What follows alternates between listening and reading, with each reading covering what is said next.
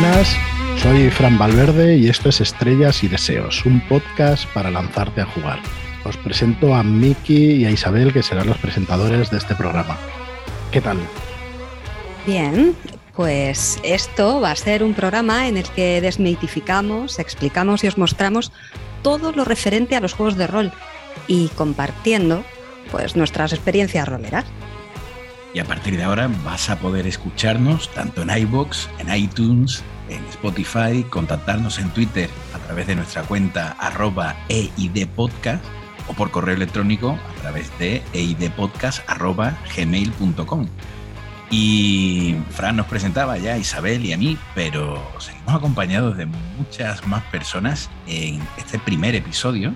Se titula Sesión Cero. Ya os iremos explicando de dónde viene ese nombre. Pero antes de entrar en materia y explicaros la estructura del programa, qué secciones lo componen, cómo se va a desarrollar, vamos a ir conociendo al resto de compañeras que están en la mesa con nosotros. Eugenia, buenas noches. Hola, buenas noches. Un placer estar con tan buena gente y una gran presentación, por supuesto. Ya verás cómo poco a poco se irá uniendo gente al grupo rolero. Esa es la idea, efectivamente. Leticia, ¿qué tal? Buenas noches. Pues muy buenas noches. Y nada, con muchas ganas de darle aquí un ratito a la charleta rolera y a ver si hay gentecita que le pica un poco la curiosidad por el hobby y termina de lanzarse a participar. Y es más, bienvenida. ¿Qué tal? Hola, Miki, ¿qué tal? Qué buen micro. ¿Has visto? pues nada, muy contenta de, de estar aquí con todos vosotros y con muchas ganas de hablar de rol, así que vamos a hablar de rol ya, que se me sale la roleína por todos los poros de mi piel. Bueno, déjame a mí, por favor, que presente a David. Buenas noches, caballero. Hola, buenas noches, ¿cómo estáis? Estoy muy contento de que me hayáis invitado a venir aquí. Sobre todo porque, bueno, me siento en familia. Pues nada, vamos a ver si conseguimos animar a toda esa gente que nos está oyendo y que en algún momento de su vida ha oído hablar del rol o ha sentido en su interior esa especie de chispita, esas ganas, que por timidez o por falta de información o por no saber cómo engancharse a esto, eh, pues no se han acercado a una mesa rolera. Así que les vamos a mostrar nuestra mesa y esta va a ser nuestra primera sesión, la sesión cero. Eh, pero se nos olvida alguien, ¿no, Isabel? Al, al, al máster. He escuchado una voz al principio bastante familiar. Pero eso es como una voz en off. Ah, no, no, ¿qué es Fran? Fran Valverde, buenas noches, Fran. Muy buenas noches. El infiltrado, el infiltrado que se ha colado aquí a otro podcast más. David, ya llevamos dos, tres, cuatro. Nada, encantado, encantado de estar con vosotros y vosotras. Y bueno, con muchísimas ganas de, de poder estar en un podcast con otro punto de vista, que no el de una editorial y eso. Aquí a ver si podemos pues, tratar temas que normalmente no tratamos ¿no? En, charlas desde Shadowlands. Así que bueno, al principio, o creo que en el logo tenemos puesto lo de un spin-off de charlas desde Shadowlands. En realidad es lo que acabáis de explicar, ¿no? Intentar que nos veáis pues eh, de la manera más normal posible y que, que, bueno, que vengáis aquí, que vengáis a nuestras mesas a jugar, que, que vengáis a donde solemos estar para que compartamos afición, que es de lo que se trata. Así que nada, eh, yo seré uno más aquí y encantadísimo de, de, estar con vosotras y vosotros. Y nada, empieza, empieza ya, empieza a explicarnos qué contenido traemos para estos programas. No sé si igual la duración, hora y media, un par de horas, para que lo tengáis claro desde, desde el primer programa. Intentaremos ceñirnos a ella, pero bueno, ya veremos lo que nos deparan los dados, ¿no? Ya veremos, ya veremos. Eh, también hay que decirle a, a, a, todas nuestras oyentes que, bueno, por lo menos de momento, una vez al mes, ¿no? Van la, oportunidad de sufrirnos aquí en, todas las plataformas de podcasting. No sabemos si hay alguna, alguna más. Eh, y respecto a la estructura, como decíamos, bueno, pues eh, vamos a empezar normalmente los programas con una sección que se llama Estrellas, que en este caso, en este primer programa, no va a tener lugar porque van a ser las preguntas que podéis eh, hacernos y que podéis dejar en esa cuenta de Twitter que os decíamos al principio, luego la recordaremos varias veces, y en la dirección de, correo electrónico sobre temas que queráis que, tratemos, preguntas que tengáis, curiosidades o cosas que queráis saber sobre la ficción que aquí no, nos atañe sobre el, sobre el rol. Eh, luego trataremos el siguiente, la siguiente sección, que es la de deseos, donde vamos a tocar los diferentes temas, que en el caso de hoy, de esta sesión cero, de este primer episodio, eh, van a ser qué son los juegos de rol, por qué nos gustan tanto y la parte más importante, cómo comenzar con los juegos de rol. Luego tocaremos, como en toda buena partida que se precie, una postpartida. Le contaremos alguna anécdota, alguna cosa graciosa que nos haya pasado en las últimas sesiones que, que hayamos jugado. Y nos despediremos. No sé, Fran, si llegaremos a cumplir esa hora y media o dos horas, pero yo creo que la mejor forma de asegurarnos de ello es pasarle el testigo a una persona que controla los tiempos dirigiendo como pocas personas. Un crack, es sí, nuestro señor. querido David, que antes se nos ha pasado decir, Rolero viejo hace buen caldo. El conocido como mejor, ¿cómo es Fran? El mejor, mejor, mejor nick de la nick rolosfera, ¿no? de la rolosfera. Está clarísimo. El mejor nick, eh, no sé, pero el más largo es muy probable que sea. Eso también. Pues nada, después de esta presentación, no sé qué os parece si, mm, como no tenemos estrellas, vamos entrando en faena y vamos entrando en materia directamente con la sección de los deseos.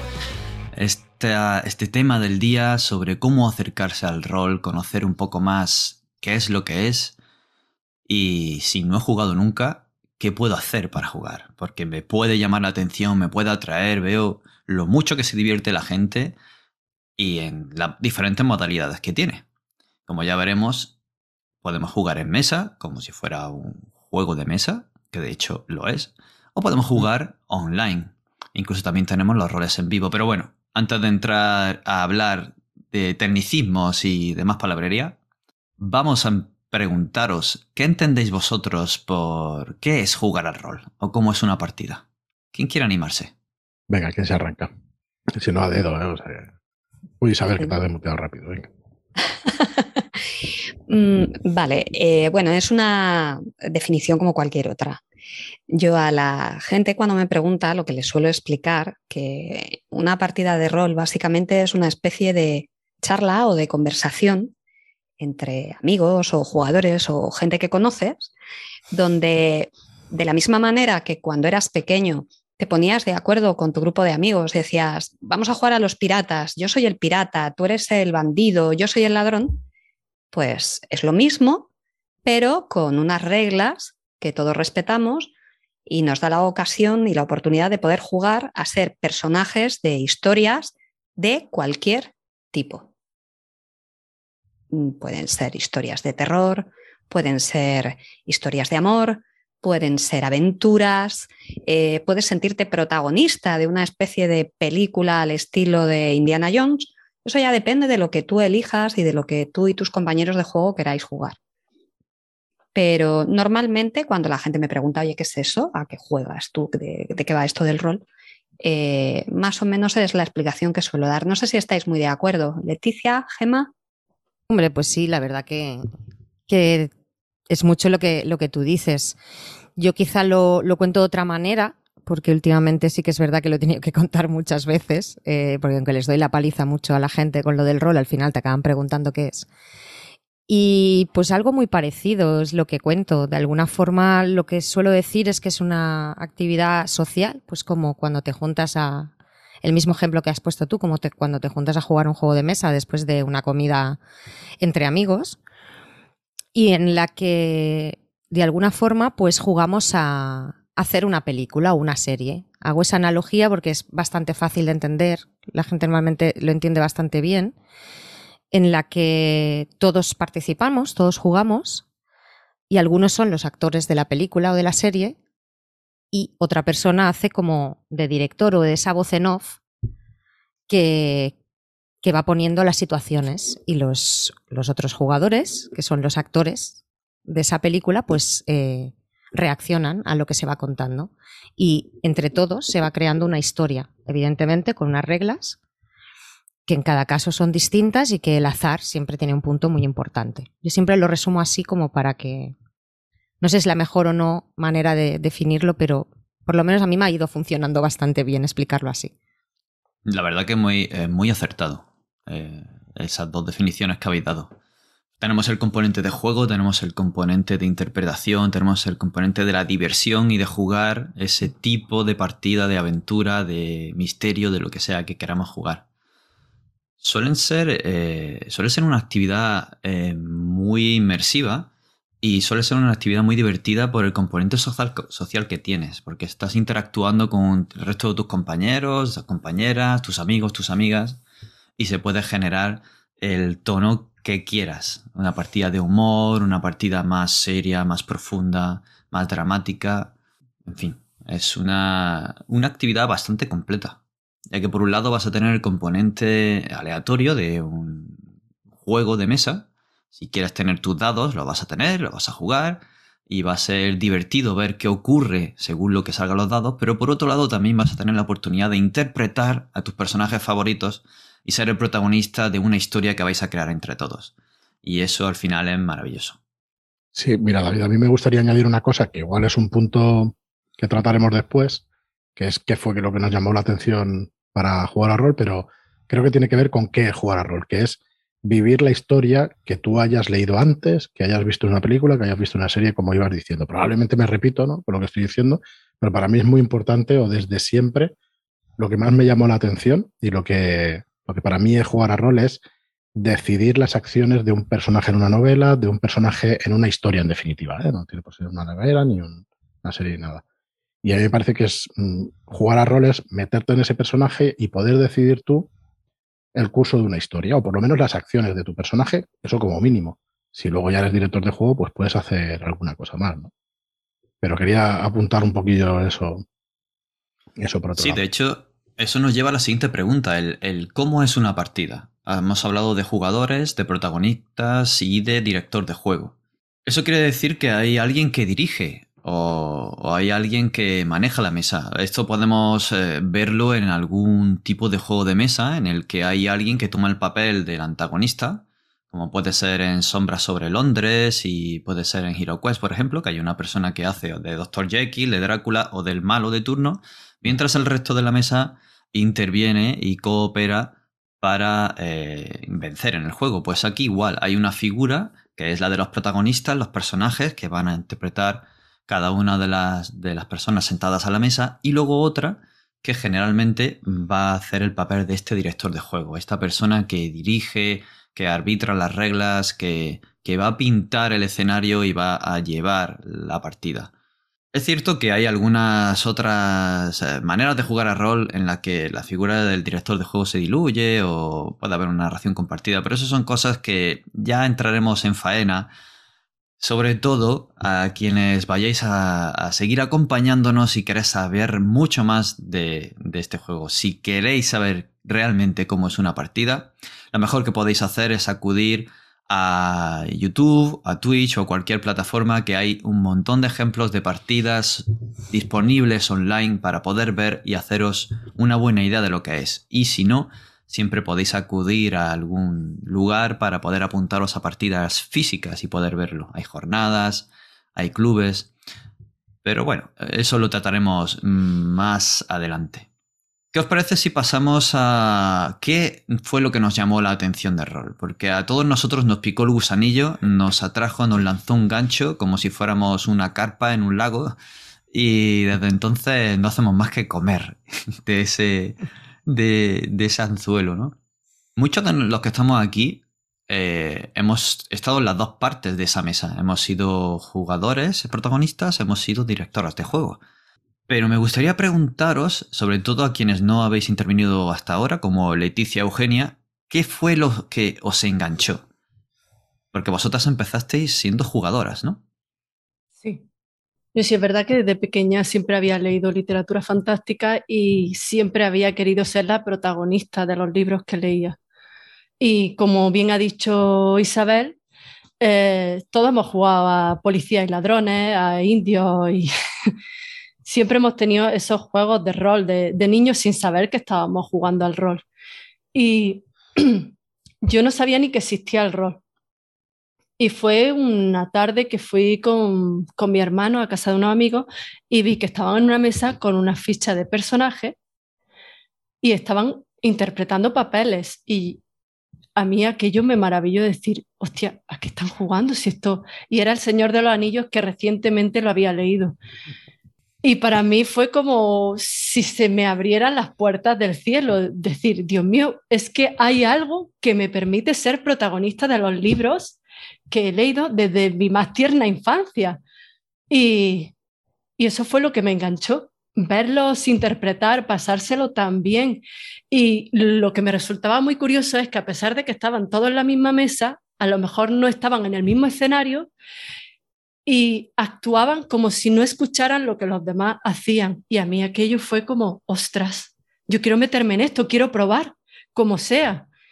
Y en ese momento no pude probar, pero después, cuando pasaron varios años, David me dio una oportunidad y ya desde entonces mm, creo que es algo a lo que jugaré hasta la eternidad, hasta que ya descanse en paz.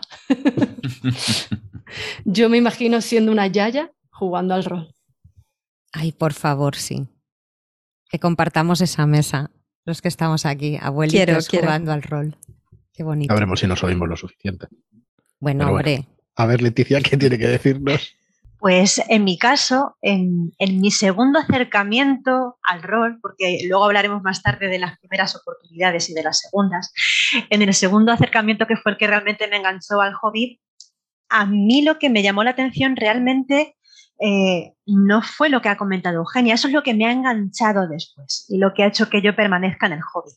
Pero lo que me llamó la atención y, y me hizo pensar, pues venga, voy a probar a ver, a ver qué tal, fue que era una actividad social en un momento en el que estábamos todos eh, muy necesitados de actividad social, que fue durante el confinamiento.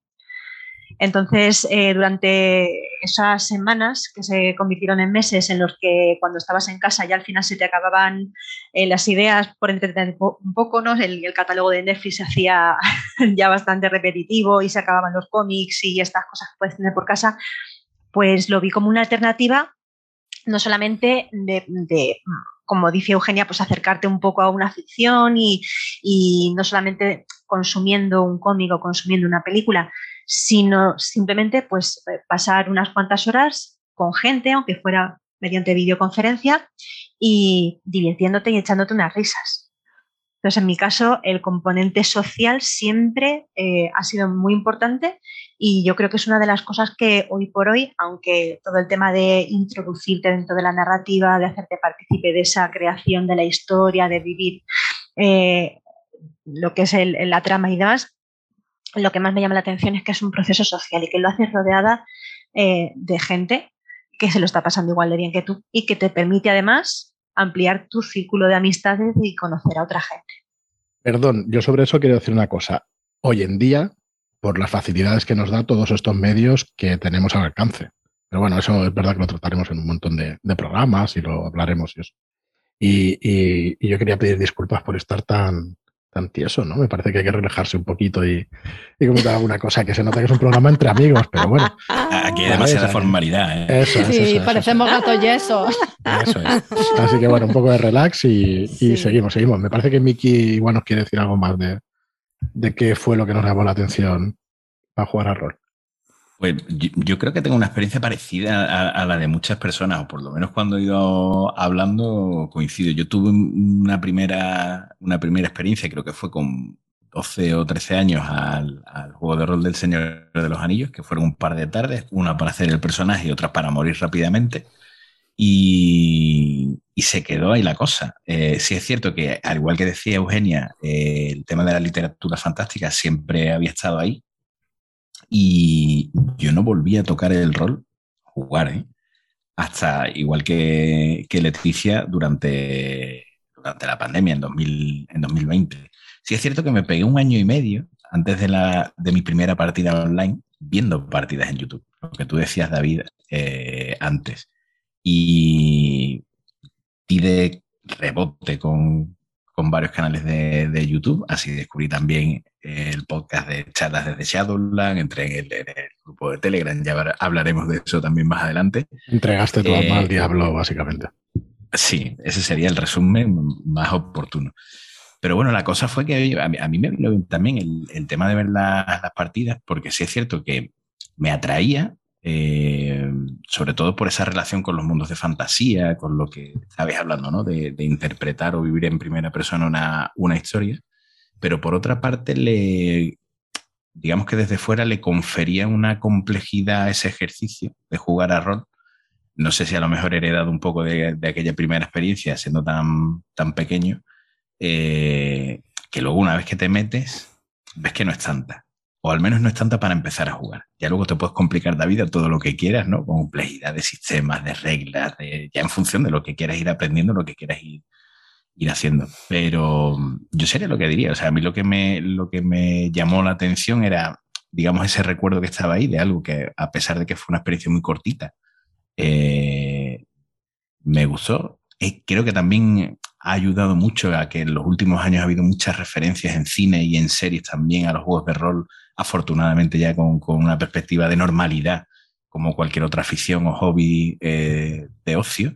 Y, y quieras que no, y también creo que no está de más decirlo, pues la parte de, estética, no sé, de, una parte de ese rollo ochentero, eh, que algunas series también han ayudado a, empujar, que, que, molaba. Yo, de hecho, una de las frases que digo yo, llegué de vuelta al rol, o llegué de primeras al rol, por dragones y mazmorras y me quedo por la llamada.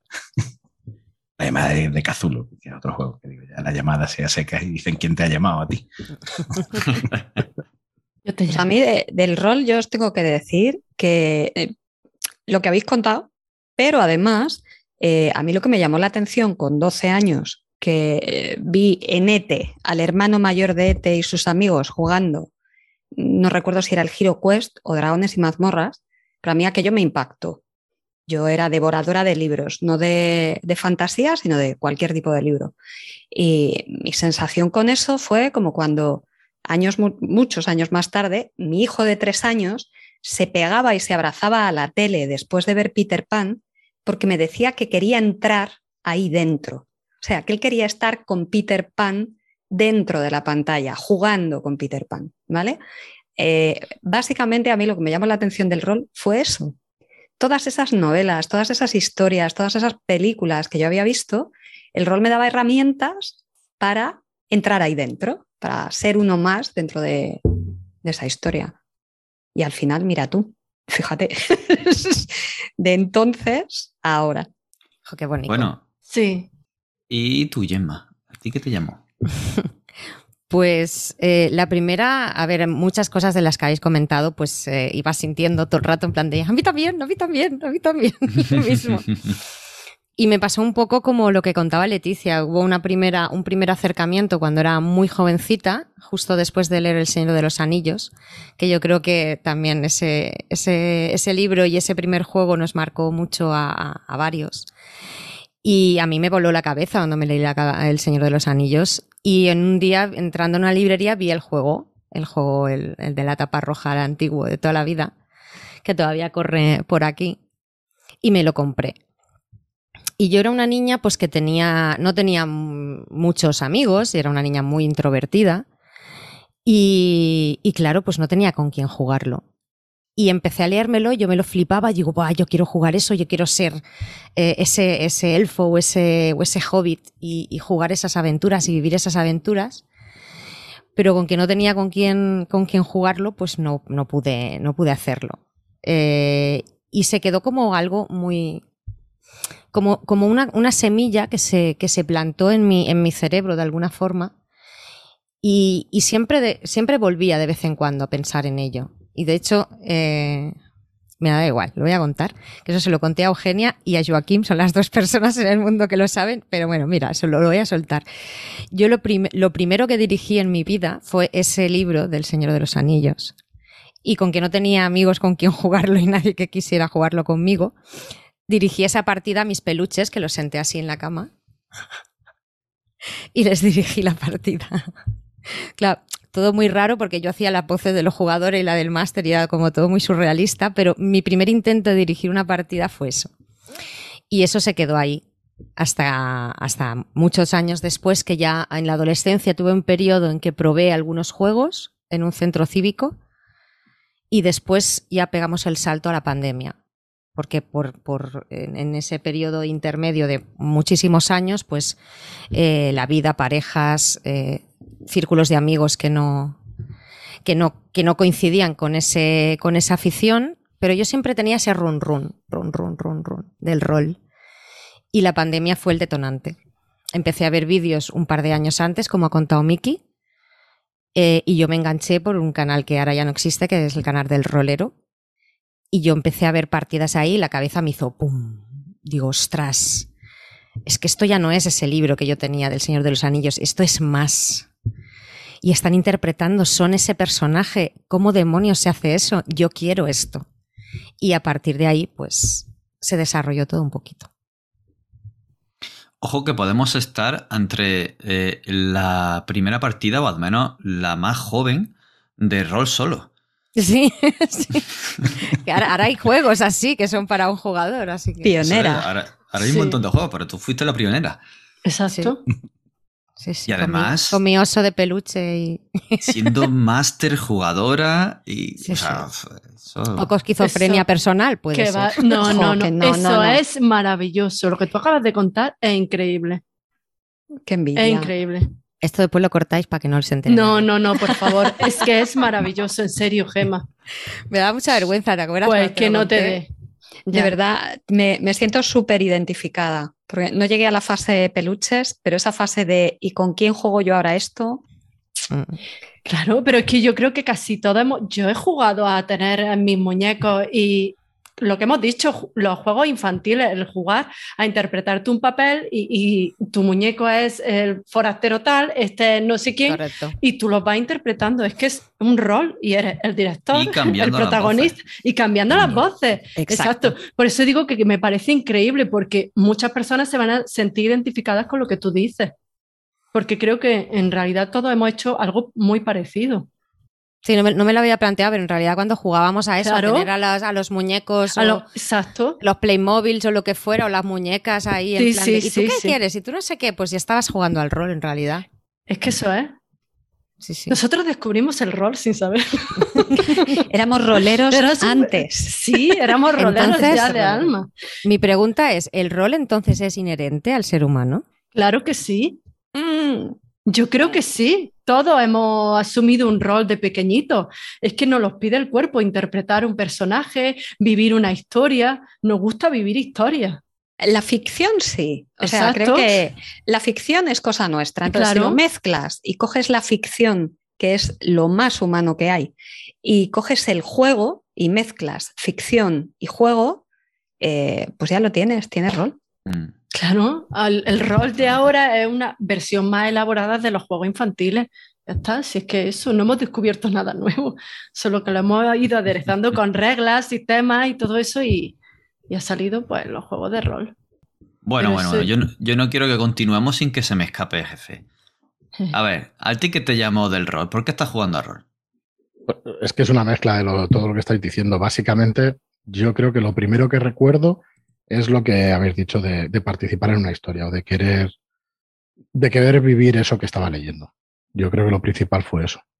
De, ostras, yo quiero sentir y tal. Y, y estaba en la misma situación que Gemma, por ejemplo, yo no por, por eso, por timidez y porque no me atrevía y porque no tampoco conocía a nadie, no llegué a jugarlo hasta muchísimos años después. Hicimos un conato con un profesor del instituto, con un amigo jugamos una partida de Battletech, pero claro, todo el mundo sabe que eso no se acerca demasiado al rol. Y no pudimos jugar, o sea, no pude jugar hasta muchísimos años después, pero sí recuerdo con mucho cariño en las vacaciones, en todas las vacaciones, yo he ido siempre con mi libro de la llamada. Y llevo 40, 40 años, no, pero llevo 35 años desde lo compré, o 30 años, el tiempo que tenga, con mi libro de la llamada debajo del brazo. Siempre era un niño con, con un libro debajo del brazo, eso sí que también lo recuerdo. Y eso de lo que tú decías, Isabel, de, de que tu hijo quería entrar en la película y, y jugar con ellos, hostia, a mí me parece pues una maravilla. O sea, que os diría que sí, que lo que más me llamó la atención fue eso. Y luego ya pues el resto de cosas, te quedas por un montón de cosas distintas, ¿no? Pero lo principal es eso, vivir esas otras vidas que no vamos a poder vivir jamás, ¿no? Pues no, no en todas las partidas, pero hay momentos en los que sí dirías que has estado pues en ese Egipto de los años 20 o, o en algún otro lugar. Así que, no sé, la verdad es que me llamó, lo que más recuerdo fue eso, de hecho. Qué guay, qué interesante. Yo creo que más o menos todos tenemos ese punto en común, ¿no? Mm. Yo recuerdo eh, que no sabía que estaba jugando a rol. Ahora en retrospectiva me doy cuenta de que lo hacía. Eh, como habéis dicho, coger muñecos, ponerte en su lugar o leer una escena de un libro que te ha encantado, imaginarte que estás ahí.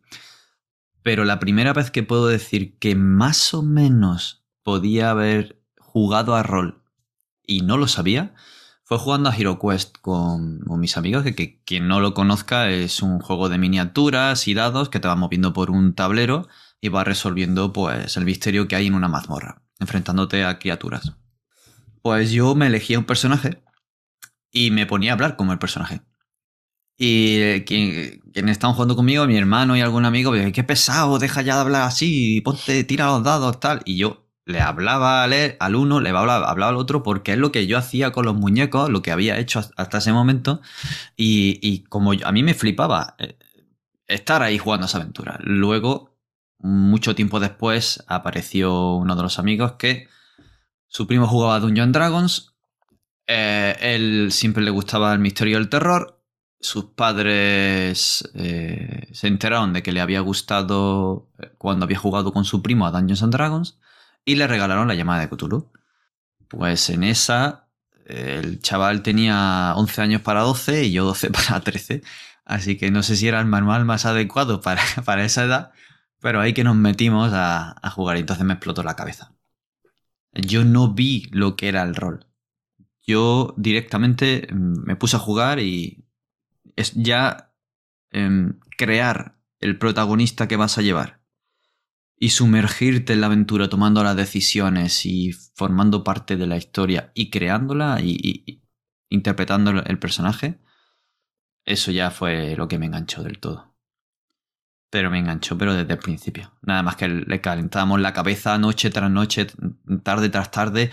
Venga, otra partida. Y hasta tal punto que no podemos quedarnos en mi casa porque están pintando. Pues nos bajamos al portal. Y el portal que se estaba fresquito en verano era donde nosotros jugábamos. Las vecinas bajando. ¿Pero qué estáis haciendo? Que hay mucho ruido, que pegáis voces y me molestáis. Y bueno, hay alguna anécdota que otra, pero ahí empezó todo. Mira, yo quería añadir otra cosa, David, que, que recuerdo.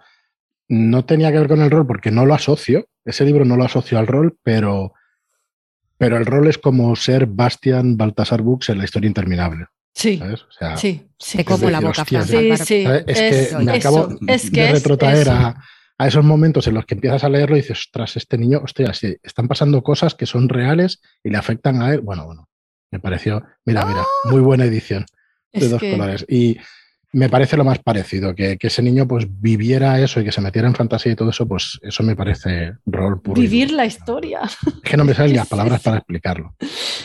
No, lo has explicado perfecto. Es que es, es ese ejemplo que yo creo que nos acabas de hacer en el corazón a todos.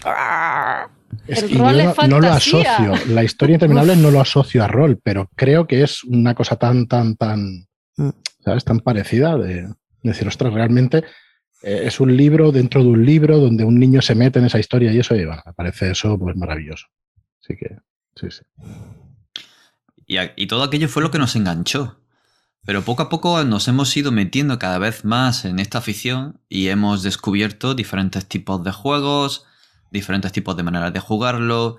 eh, hemos jugado con diferentes personas que nos han aportado quizá otra visión. ¿Creéis que ha cambiado mucho vuestra, lo que os enganchó en aquel momento y os mantuvo en el rol a lo que ahora os aporta el rol? ¿Qué es lo que os mantiene en esta afición y qué es lo que ahora os aporta, eh, diferencia de lo que os aportaba cuando se enganchó? Vale, eh, mira, a mí cuando me enganchó en la etapa de la universidad, te estoy hablando de los años 90, una cosa así, em, era todo esto que comentábamos antes, de meterte en la historia y demás. Encontré un grupo de amigos con el que podía jugar, pero en ese momento sí que es verdad que me parecía una afición muy endogámica, que era muy complicado encontrar con quién jugar, que Ya estamos troleando, ¿no? En el chat interno. Perdona, perdona. No, no, no. Todo esto era campo. que es así. Cuando todo esto era campo. Todo esto era campo. Vale, y, y sin embargo ahora lo que, lo que realmente me engancha ahora es la variedad increíble de juegos que hay en oferta y la variedad increíble de personas que hay. Quiero decir, el perfil con el que yo me encontraba en, en los 90 para jugar es un poco ese perfil del arquetipo de lo que la gente se cree cuando les hablas de los juegos de rol, del tipo de gente que te crees que te vas a encontrar, ¿sabes? De los raritos. Y sin embargo, en cuanto te acercas, eh, te das cuenta que hay gente De de, todo todo tipo, con gustos de todo tipo. No a todos los roleros les gusta la fantasía, no todos los roleros eh, son, eh, no sé, frikis de superhéroes. Hay mucho rol, hay mucho campo. Todo esto que antes era campo, ahora es un campo más grande.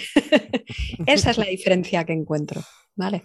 Que hay mucha más variedad y mola más porque lo que hace es que al final eh, sea una afición muchísimo más abierta.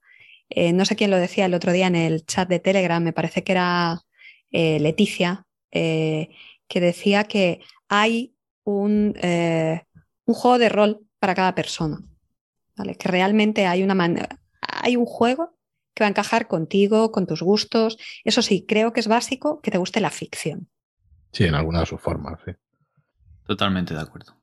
Y es que en comparación con aquella época, la oferta que hay ahora, la manera de, de jugarlo y, y el compromiso de, de la gente, pues no tiene nada que ver. No es que no haya- hubiera gente comprometida, sino que ahora eh, la gente se compromete a, a disfrutar más, creo yo. A no, a no rayarse la cabeza con historias y luego la, la probabilidad de que tú llegues a una librería y te encuentres un juego de rol es mucho mayor. Ahora tienes juegos de todo tipo, como ha dicho Isabel y como dijo Leticia en, en Telegram. Así que lo, lo que yo puedo decir ahora, más que, que aportar lo que me mantiene aquí jugando a rol, es que si hay un juego para cada persona y quieres saber qué es esto del juego de rol, anímate, pregunta, acércate, entra en los grupos, mira partidas y busca lo que quieres jugar. Porque es una afición maravillosa y seguramente vas a encontrar lo que quieres. Sí, sobre todo no perder el miedo y la vergüenza, que es muy importante, porque muchas veces a mí me pasó sobre todo al principio, cuando en la pandemia, que es cuando volví a jugar ya y empecé a jugar ya mm, propiamente dicho. eh, al principio era como, ostras, y me voy a meter yo en un grupo así mm, que no conozco a nadie y, y qué tipo de personas me voy a encontrar y, y si no lo hago bien y si y esos miedos y ese punto de vergüenza pueden echarte en un momento dado para atrás y, y- y no vale para nada la pena. En cuanto superas eso que es nada. O sea es que no, no sirve absolutamente para nada es único es ponerte escollos. Y pasas ese, esa línea eh, ves todo el campo verde plagado de gente sentada con manteles y con con, con bonitas meriendas y, libros y dados y ves lo chulo que es todo esto y, y piensas, maldita sea, porque no lo habré hecho antes. Yo es una de las cosas que más me repetí cuando volví. ¿Por qué no he vuelto a esto antes? Dios mío, he perdido muchos años, tengo que recuperar el tiempo. Y así estoy, jugando todos los días de la semana. So- sobre eso sí que querría decir una cosa, que es que no os agobiéis, que no se agobie ninguna persona que, que dice, bueno, yo es que no soy capaz de entrar. Pues normal, pues ya seréis capaces en algún momento. Cada uno tiene su momento, tiene su espacio, tiene su, su recorrido, ¿no? Entonces, vamos, yo es que lo he vivido, o sea, muchísimos años y hasta los treinta y pico, pues no me considero, pues no, no empecé a jugar, sí que habíamos hecho los primeros intentos, pero, pero no lo hice. Y ahora, pues, hemos hecho un máster todos los que estamos aquí y bueno, y tenemos una cantidad de partidas a la espalda que yo jamás lo hubiera dicho, jamás, jamás. Entonces, bueno, que cada uno, quiero decir, que tenga, cada persona tiene su ritmo y que no os agobiéis. Y, y es que no soy capaz de acercarme a este club, de entrar por la puerta, pues ya lo serás. Intenta, intenta acercarte. Hay mucha gente que se tira un año, creo que alguno que está aquí, alguna persona que está aquí, se ha tirado un año en un chat mirando y tal, a- y luego al final se lanza, ¿no? A, hablar, pues eso, cada uno tenemos nuestro camino. Lo único que quería un poco añadir. Bueno, sobre por qué, por qué me quedo, porque en muchas partidas cada vez estoy más cerca de vivir eso que quería vivir en cuando era, cuando era chaval, ¿no? Cuando leía esas cosas y eso, y cuando sigo leyendo, pues hay muchísimas partidas que me lo recuerdan y que sigo, y que bueno, y que sigo vi- viviéndolo. Entonces, está muy mal decirlo, pero es que es como una droga. Es que no te, es muy difícil desengancharte de, de algo así, ¿no? De, de tener esas vivencias y, y luego hay otra cosa también, es verdad, que cuando pienso es por qué nos quedamos, pues por la cantidad de gente también que, que estamos llegando a conocer y eso. Y, y, a ver, yo eso lo desmitifico mucho. Al final conocemos a la gente en, en, una, en una vertiente de juego, ¿no? Entonces, joder, pues todos nos caen de maravilla. Luego, seguro, si hablamos de otras cosas, pues, pues seguramente nos caeríamos también, ¿no? Pero vamos a intentar, que estamos hablando de juegos de rol, pues quedarnos con eso. Entonces también me quedo con, con esa parte, ¿no? Con la cantidad de gente que llegas a conocer, que es increíble. Yo el otro día daba un repaso a Telegram y, y, me quedé en la persona 230 y pico que conocía personalmente. Y dices, ostras, esto no es posible. Pues sí, pues sí que los vas conociendo. Quizá yo conozca más gente porque hemos empezado desde el principio, pero cualquiera de los que estamos aquí, a más de 50 personas, les ponen nombres, apellidos, ya, has, has tenido o trato, o mensajes, mm -hmm. o tal. Es una barbaridad eso. Y Incluso alguna anécdota de juego. Correcto. Mira, con este yo jugué la partida de y pasó esto. Y eso es maravilloso, que se crean ahí una interacción entre esa gente, porque al, al ser un juego eh, con ese componente social e inmersivo, pues se te queda grabado, ¿no? Y son exper experiencias que compartes al final con gente. Entonces, eh, pues eso sí, estoy de acuerdo.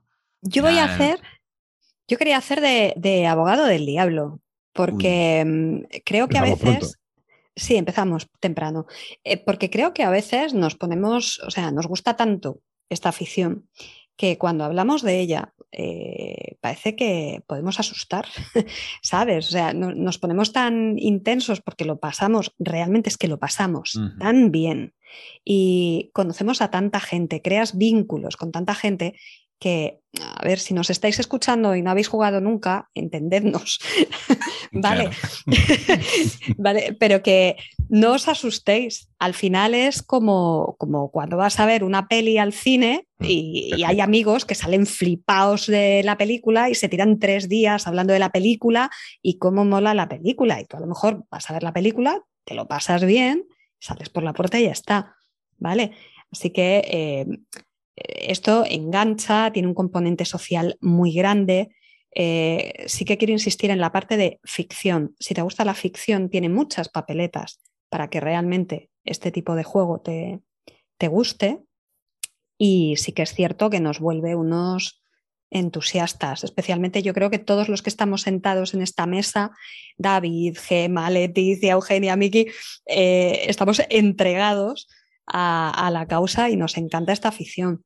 ¿vale? Pero sí que quería hacer de abogado del diablo sobre todo para quitarle el miedo a esa gente que se acerca y que dice, ostras, a ver, que yo lo que quiero es probar, no sé si quiero realmente tener una experiencia tan inmersiva o tan profunda o no quiero trascender, Sí, no yo solo quiero probar el juego.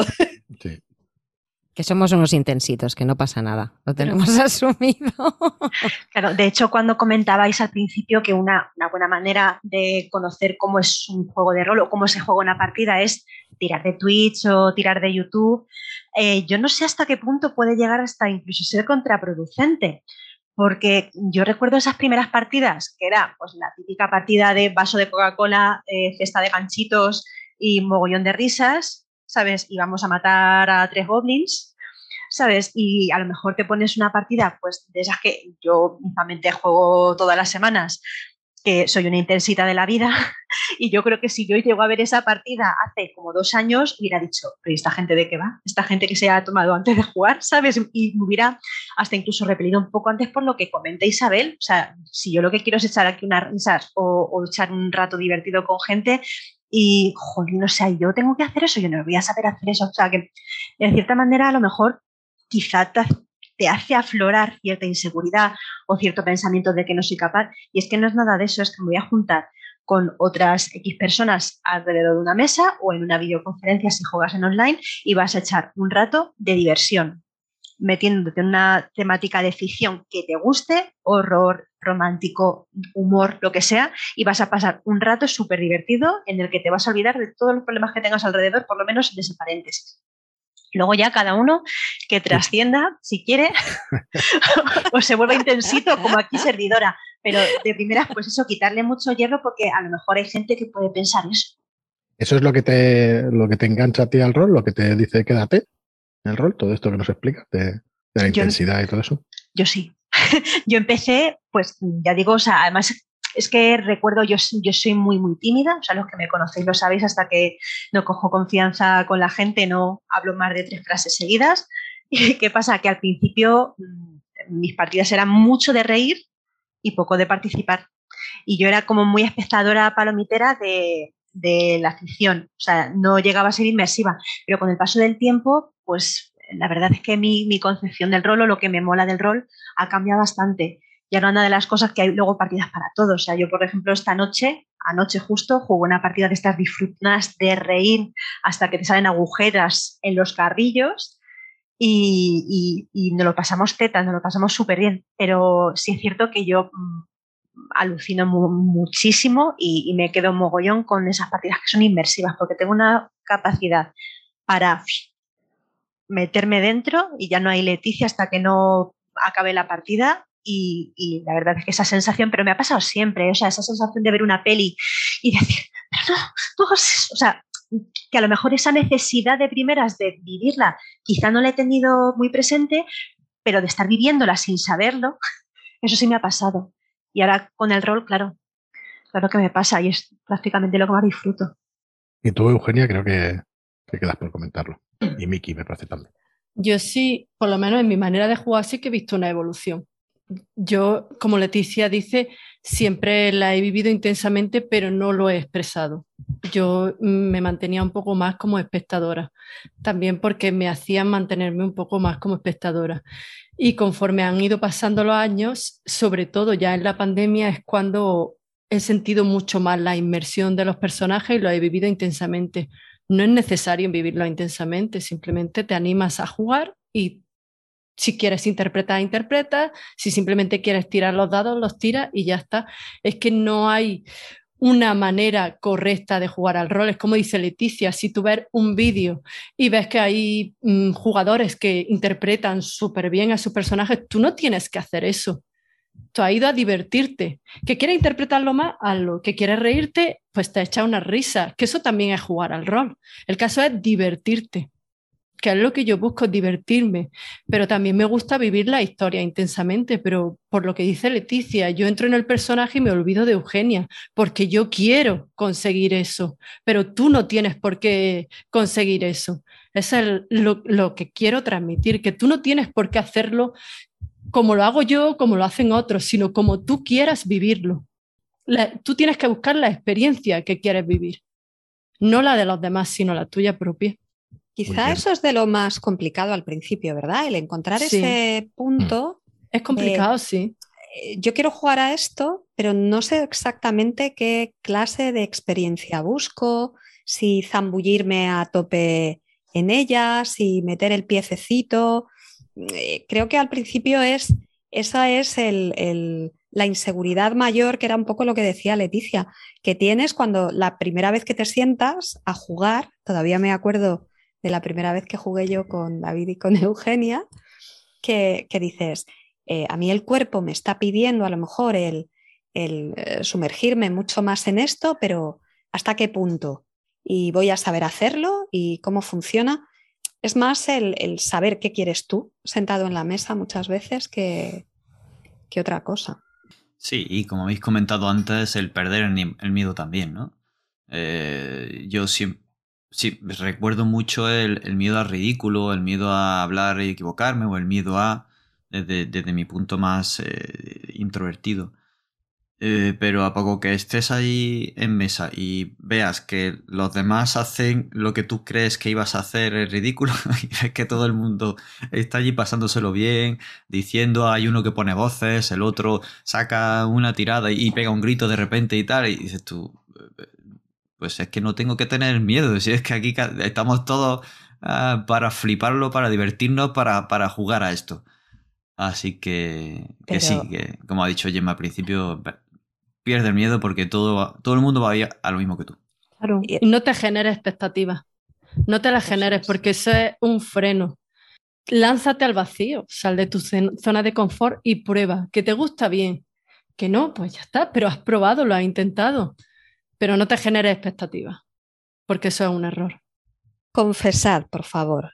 Recordad esa primera vez en la que un máster os miró a los ojos y os dijo, ¿y ahora qué haces? La primera vez. Porque yo lo que me acuerdo era eh, que estaba acojonada y miré a mi alrededor como un cervatillo asustado pensando, ¿y qué coño se espera de mí que haga ahora?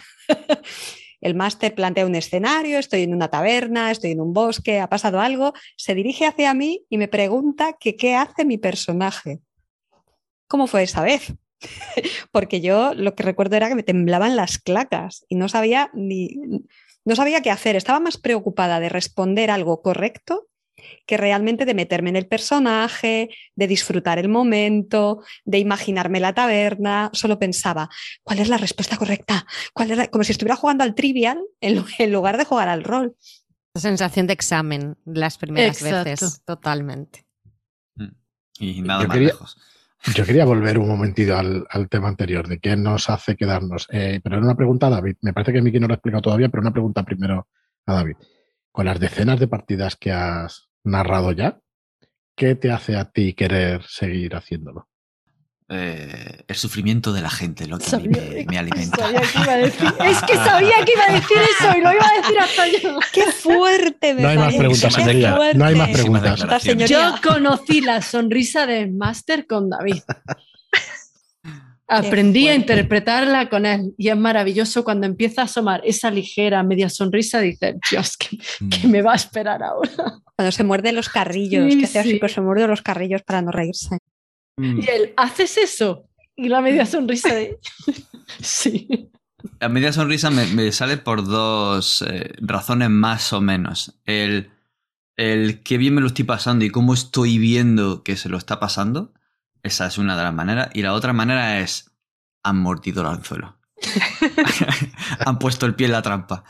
Eh, esa sensación. Pero bueno, eh, ya fuera coña, lo que a mí me hace seguir eh, dirigiendo y, y apuntando a partidas son, en ese orden, las personas y el impulso creativo. Por un lado, compartir esa partida en ese momento, disfrutar, reír, eh, ver eh, cómo me emociono y ver la cara de, diversión en la gente, eso a mí me llena un montón.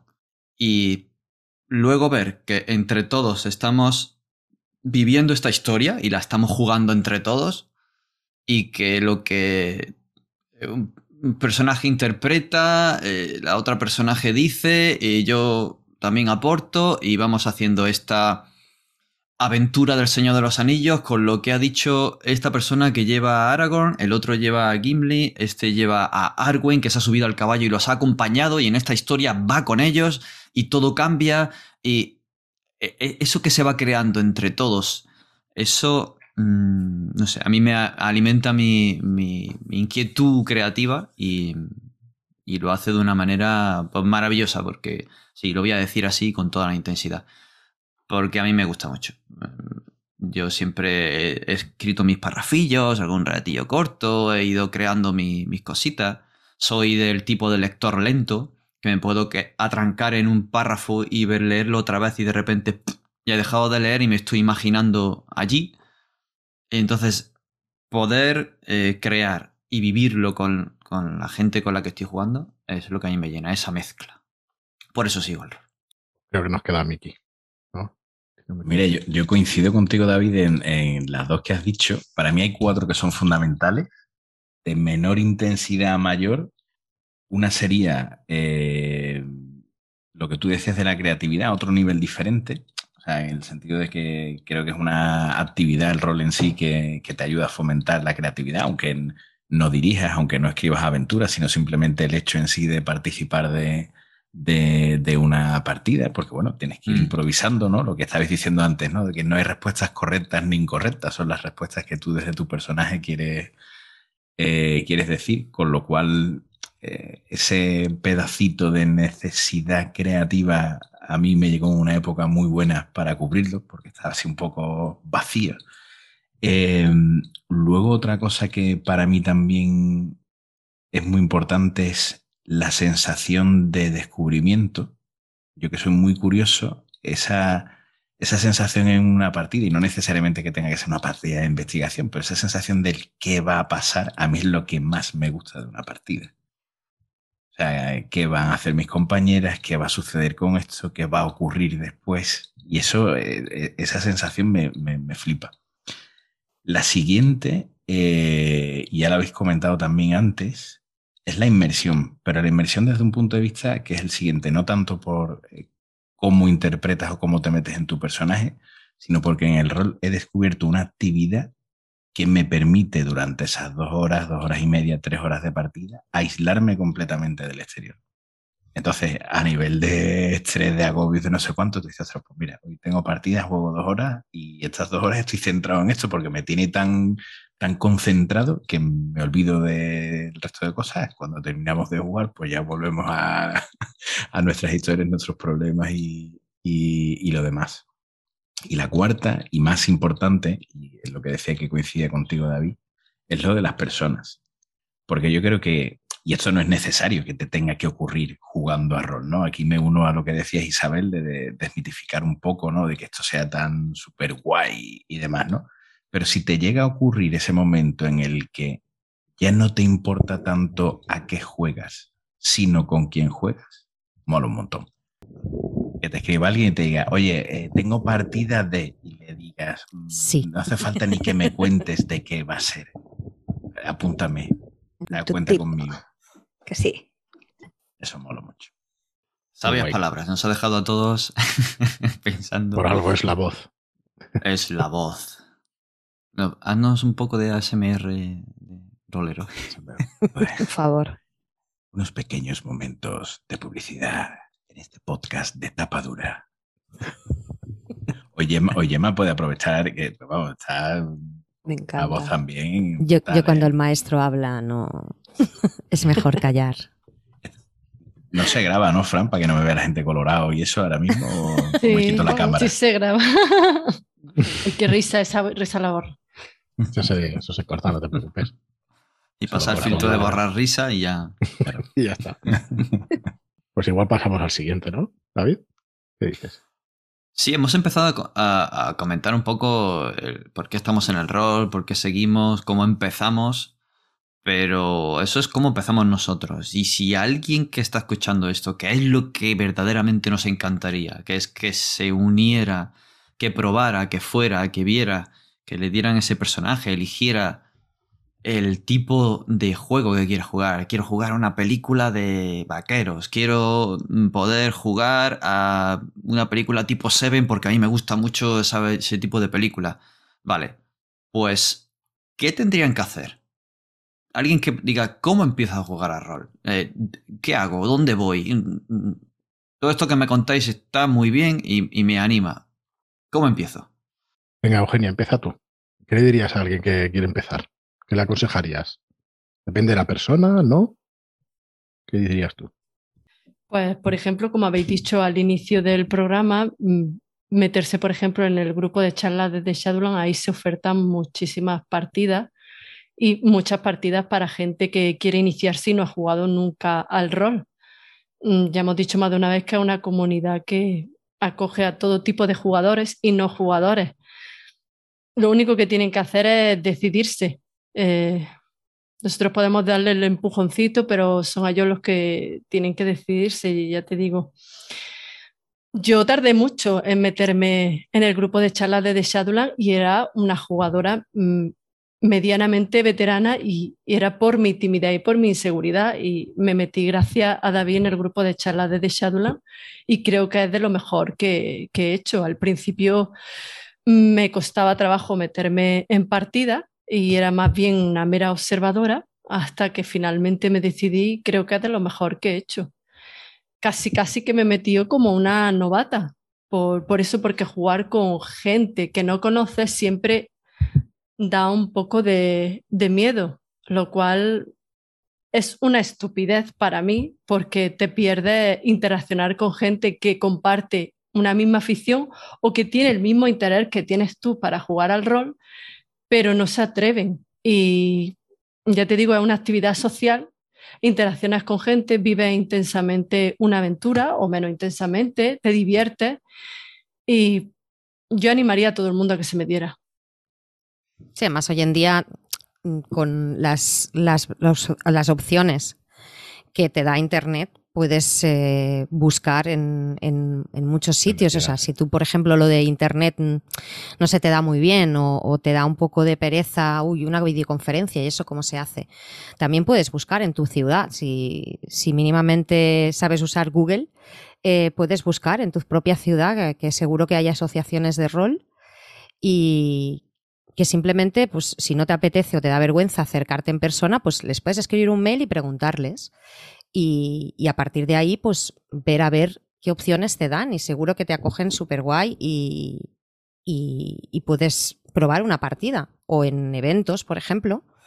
Yo creo que, por ejemplo, en, en, el evento que yo conocí a, Fran, en las DAO de Barcelona, que son mm, eventos de juegos de mesa y juegos de rol que se hacen en muchos sitios de España. Ahora hay varias durante el verano pues vas a una, a una convención de estas y te puedes acercar y preguntar, oye, mira, esto mm, siempre me ha llamado la curiosidad. Eh, ¿Me podríais explicar de qué se trata o puedo ver lo que están haciendo la gente que está jugando? Y es una forma pues, de, de también poderte acercar si, si el Internet o las, o las herramientas se te hace un poco abrumador al principio, aunque después en realidad es muy sencillo todo, no se necesitan grandes conocimientos informáticos para jugar online a Internet, que yo creo que eso también es importante dejarlo claro porque no necesitas, yo que sé, ser Bill Gates para, para aprender a jugar online. Mm, no es complicado.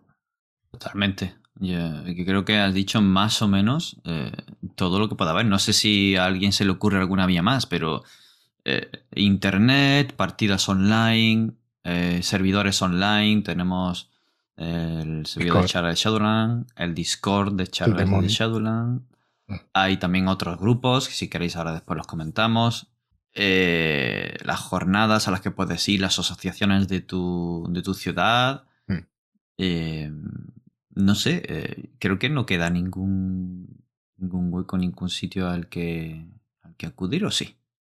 Que tú mismo dirijas o juegues con tu familia también. con gente cercana, que hay mucha gente que lo hace.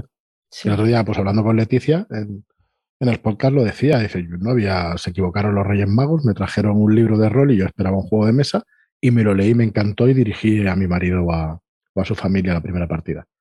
Pues una valiente y salga como salga, pues estupendo, ¿no? Que también existe esa posibilidad de jugar con gente cercana. Sí, con la familia, con los amigos, con el marido, con... Mm. Eh, esa es la otra opción, efectivamente, hacerte con una aventura, hacerte con un manual, eh, mirar un poco por internet cómo se hace, si no tienes mucha idea, que a veces eh, hay además también un montón de, vídeos de gente que se dedica a divulgar y a explicarte más o menos cómo se hace esto. Y pues si te da palo el hacerlo con desconocidos, pues véndeselo a algún grupo de, de amigos y, dirige algo. Yo la, única recomendación es que eh, el que se lance, que se lance a jugar algo que le apetezca, ¿vale? Que, a ver, que por probar el rol, si a ti la fantasía no te va, no te metas en una aventura de fantasía, que es que estás comprando muchas papeletas para que esa primera partida que juegues eh, te deje un regusto raro, que te tomes tu tiempo un poco para ver qué te puede apetecer, qué tipo de ficción te gusta, lo que decía David antes, oye, pues es que a mí me gustan mucho las películas tipo Seven o de investigación o lo que sea. Pues eh, te puedes meter en el en cualquier chat, en cualquier servidor de Discord, de Telegram, en, en Shadowlands, pregunta, oye, a mí me gusta esto y me apetece jugar a este juego que he leído por ahí que me puede encajar. ¿Cómo lo veis? La gente que ya lo ha jugado te va a aconsejar sin ningún tipo de problema, vamos. Totalmente, totalmente. Si te gustan las partidas tipo Seven, pues ahí tienes un guamache, por ejemplo, que te, te va a dar todo el saborcito Yo te digo. y todo el mal rollito también. Totalmente. Que lo que ha dicho Isabel es verdad, hay que hacer un inciso que jugar al rol no solo es de literatura fant- de fantasía, es que puede ser de cualquier eh, temática, de investigación, como habéis dicho, de terror, Ya de, lo de que sea. de Ciencia las- ficción. Eh, ¿qué? ciencia ficción, Ciencia ficción, exacto. las novelas de Jane Austen, por ejemplo, Exacto, que sí, son sí. muy divertidas de jugar, o no, Leticia. Ay, que no la has jugado, perdón, que no la jugaste. No, pero la vamos a jugar. la vamos a jugar, la vamos a jugar. Histórica, si es que es de cualquier temática, si eso es lo bueno, que tiene un amplio rango. Y juega hecho, el, que, que- más te atraiga. De hecho, es que hoy día, si no te atreves a meterte online a ningún sitio y te da palo ir físicamente a un sitio, y no tienes seguro y me voy a comprar yo un manual si no sé si me gusta, hoy día tienes una gran cantidad de material gratuito disponible para que tú te puedas mm, descargar un manual de reglas y ponerte a jugar.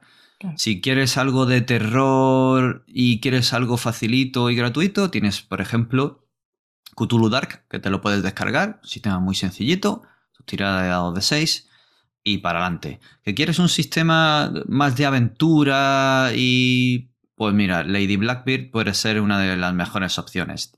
En Sí. un par de paginitas, o en una página de hecho creo, tienes eh, el sistema, la, la aventura, la partida, y está totalmente gratuita y traducida en internet. Y luego hay por ahí un montón de repositorios y material gratuito. En el mismo Shadowlands está el manual de Cthulhu de 100, por si os gustan Mm. las partidas de Mm. terror, el tipo Lovecraftiano. Y creo que eh, también está el repositorio de Sinergia del Rol, que ahí hay un montón de, de rol gratis. Lo que pasa es que, claro, ahí vas a encontrar tantas cosas que quizás no sepas qué descargarte, ¿no? Pero bueno, para empezar, eh, esto yo creo que te puede servir. Y si no, pues como ha dicho antes Isabel, te metes en el Telegram, preguntas, oye, quiero empezar a jugar a rol, ¿qué me descargo? Y para adelante. Perdona, perdona, Gemma. No, perdona, que te interrumpí. No, y también desmitificar un poco el que te, para empezar a jugar al rol, si lo que quieres es hacer esta opción que estamos planteando de, vale, pues voy a intentar buscar algo mm, para hacérselo a mi familia, en una reunión familiar, pues con mi mujer, con mis hermanos, con lo que sea.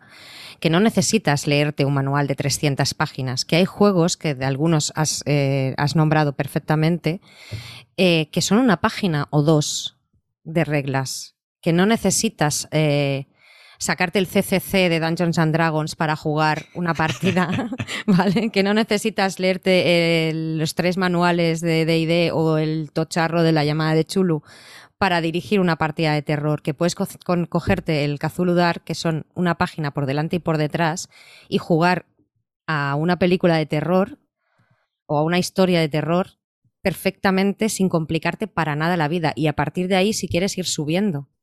Pero es que hay partidas que son una página, Sí, sí. una página. Yo Pero- mm, hace recientemente estaba revisitando partidas que jugué y me descargué las, las reglas de una partida que me flipó de Pepe Pedraz de Citizen, que cuando vi las reglas digo, maldita sea, que es que es una 4, o sea, es una hoja, una hoja. No necesitas Sí. leerte Biblias para jugar al rol. No. Perdón, yo quería también, eh, todas y todos los que vengáis de los juegos de mesa, que sabéis que hay reglamentos de 20, 30 páginas, 40 algunos, y aunque sean 10, no, no, es, eh, no es exactamente igual. Las reglas en un juego de rol son algo, no sé cómo explicarlo esto, algo más laxas, quizás algo más fáciles. Hay de todo, ¿eh? hay, de- hay absolutamente de todo, pero estas que estamos comentando son mucho más sencillas que la mayoría de juegos de mesa y las vais a poder aprender sin problema. Incluso un manual grande, la mayoría de lo que viene es ambientación. Es eh, el tono de la partida, pues eh, los lugares donde se ambienta y todo eso. Y la parte de reglas suele ser bastante más corta. Así que que no se asuste. Y como tú decías, Gemma, también es que no tienes que saber tampoco las reglas el primer día. Lánzate a jugar, ir probando. O sea, no, no es un juego de mesa en el que si la experiencia, si no sabes las reglas al dedillo, la experiencia se te rompe por completo no está compensado, no, porque no es un juego competitivo, es un juego en general, es un juego cooperativo. Entonces no vas a tener esa experiencia de no me sé las reglas exactamente, con lo cual pues, se ha roto la partida. Dale, Miki. Eh, aquí quería añadir una, una cosa colación de, de, lo que estamos hablando. Eh, comentábamos antes también ¿no? el tema a lo mejor de la vergüenza a la hora de dar el paso. Hablamos de, del grupo de Telegram, ¿no? De charlas desde Shadowland. Sea que el, que sea, cualquier servidor y demás. Yo, por ejemplo, en, mi caso, mm, vergüenza la verdad que gasto poca, eh, pero yo en mi situación de no entrar en el grupo era porque, eh, claro, en Telegram tú puedes leer el, grupo sin entrar, ¿no? Sin unirte. Entonces, claro, yo me ponía a leer y decía, digo, joder, digo, no sé si estoy en un, en, el, en un grupo de rol o de chino, porque no me enteraba de nada. Claro, la siguiente pregunta que yo me hacía es, ¿qué puedo aportar yo aquí? ¿De qué hablo yo? Sí, están hablando de tiradas de tal, de no sé cuánto, que claro, eran los momentos ¿no? en los que leía la conversación. Ya cuando estás en el grupo ves que se hablan de muchísimas cosas, no solo de, no solo de eso. Entonces creo que también una parte importante, eh, y creo que lo, decía al principio, ¿no? Esas capas de complejidad que te ofrece el rol, y que tú hacías referencia, Frank, con el tema de las reglas, desde el punto de vista de una jugadora que empieza de nuevas, cuenta también con el hecho de que normalmente el director o la directora de juego te va a llevar de la mano. Tú no te tienes que saber las reglas. Entonces yo, por ejemplo, mi primera experiencia de mis primeras partidas, que iba con el agobio de y que tendré que tirar, y espérate aquí el dado de cuántas caras es, no sé, yo recuerdo que antes de jugar la primera partida, que fue de séptimo mar, me puse a buscar partidas en, en, YouTube de séptimo mar para ver, decir, coño, pues que este juego ni, ni me sonaba, ¿sabes? ni lo conocía. Digo, a ver esto cómo se juega y me hice cuatro puntillos ahí en, una hoja de mala manera, ¿no? Y luego llegas y cuando te pones a jugar, el máster te va diciendo, tira esto, tira esto. Tú le vas diciendo lo que quieres hacer y él te traduce, ¿no? O ella te traduce a, a esa parte de sistema de reglas, ¿no? Yo creo que también eh, hay que contar con eso, ¿no? Es decir, que normalmente sé que habrá experiencias de todo tipo, pero en la mía personal, eh, como novato, la experiencia ha sido muy buena de todos los directores y directoras que he tenido. De, de, acogerte, de enseñarte, de decirte, no te preocupes por la parte de reglas, tú céntrate en disfrutar de la experiencia, pasártelo bien y ya irás aprendiendo. Ya luego nos va entrando cada uno pues esa afición por conocer más los sistemas o menos, o las ambientaciones o menos, a gusto ya de cada uno.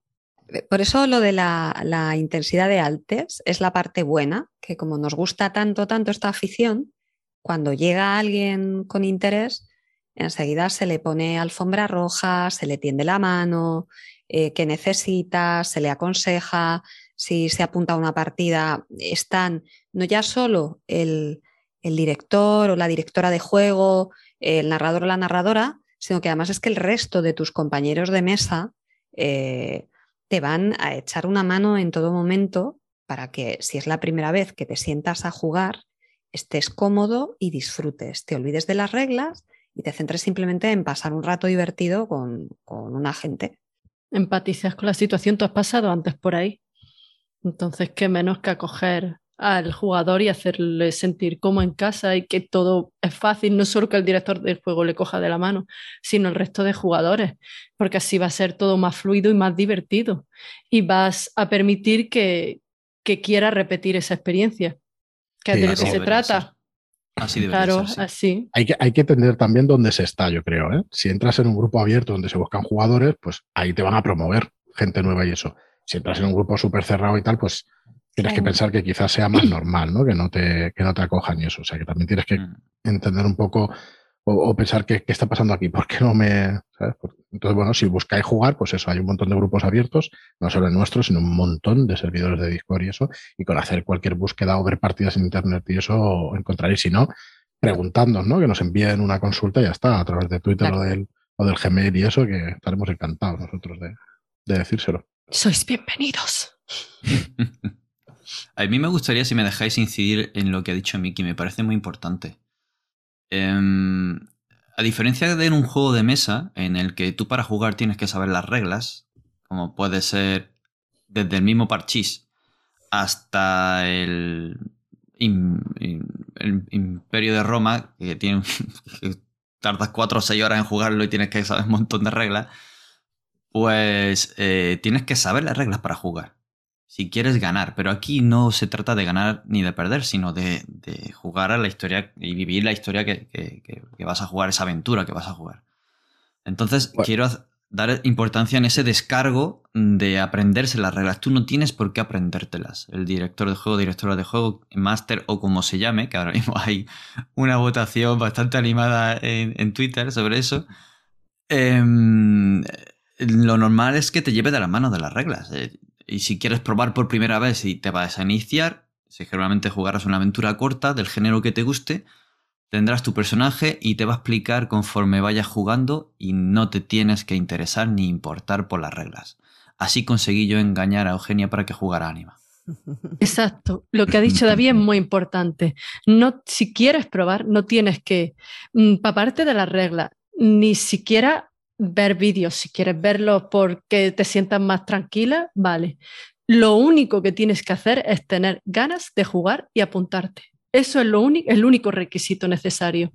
No hay más. Amén. Amén y amén. Y así fue como me engañó David y 20 años después sigo aquí. Y para jugar arroz también. y para jugar. verdad, verdad.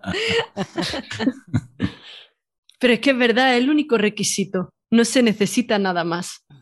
Bueno, para jugar a la República de Roma tenéis que compraros una túnica, unos puñales y por la espalda. Eso. República de Roma. No me acordaba bien del... del- Sí, entendió lo que querías decir porque ese juego durito, durito y unas reglas Sí, lo interesantes tiene mi hermano y madre mía. para jugar a eso. Muy bien, pues yo creo que podemos pasar a otra cosilla, ¿no? Bueno, hemos hablado de, de géneros, de género que, que Mm. quieras o lo que quieras jugar. Eh, pero no sé si, si os parece que, que- comentemos qué géneros nos gustan o qué géneros puedes encontrar hablando de juegos concretos o de ambientaciones concretas para que se vea que existen y que, que hay una amplia gama de oferta en los juegos de rol. Yo empecé jugando con la llamada de Cthulhu, que es un juego de terror eh, en el que eh, está ambientado generalmente en los años 20, pero puede haber aventuras a lo largo de todo el siglo XX, incluyendo la actualidad, que en el 21. Aunque mi cabeza siga pensando que vivimos en el 20 y que sigo siendo joven, pero y que los 80 son todo ayer, pero no. Y, eso es terror Lovecraftiano en el que vas a llevar a- a unos investigadores. Generalmente hay un tipo de conspiración sobrenatural por alguna secta, algún culto extraño o una criatura que está haciendo de las suyas. Y mm, los personajes son generalmente gente común, profesionales eh, comunes que se enfrentan de repente a este tipo de, investigaciones. Pero hay otros muchos géneros, tanto en maneras de, de orientar este, el terror y vivir el terror, como de vivir cualquier otro género. ¿Y se apunta a decir algún libro que le guste especialmente o algún género que le atraiga?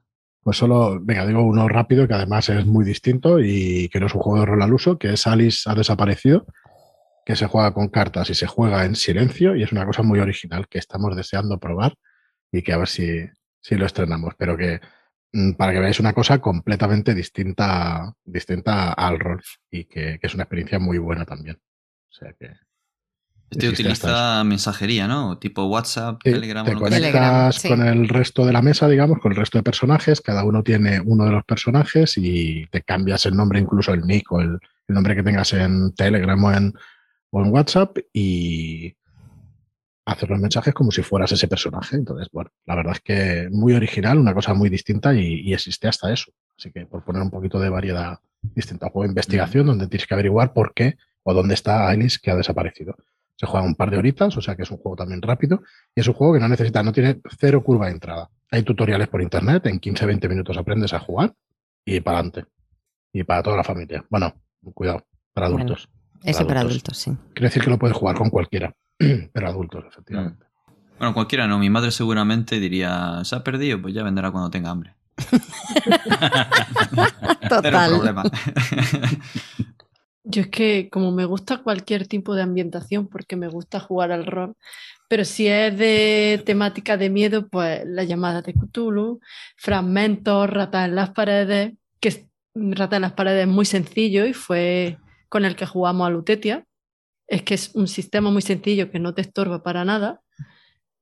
Y el problema es que yo me he iniciado con, con juegos complicados con el MERP, con el Anima y no, no lo aconsejo para, para iniciarse. Si lo que quieres es probar así algo rápido y sencillo, no lo aconsejo para iniciarse. La ambientación está muy chula, pero yo creo que ahora hay sistemas muchísimo más sencillos, ya te digo, como la llamada Cthulhu, fragmentos, mm, rata de las paredes, Fate. Fate, si quieres vivir una experiencia muy peliculera, pues también es relativamente sencillo, pero tienes que.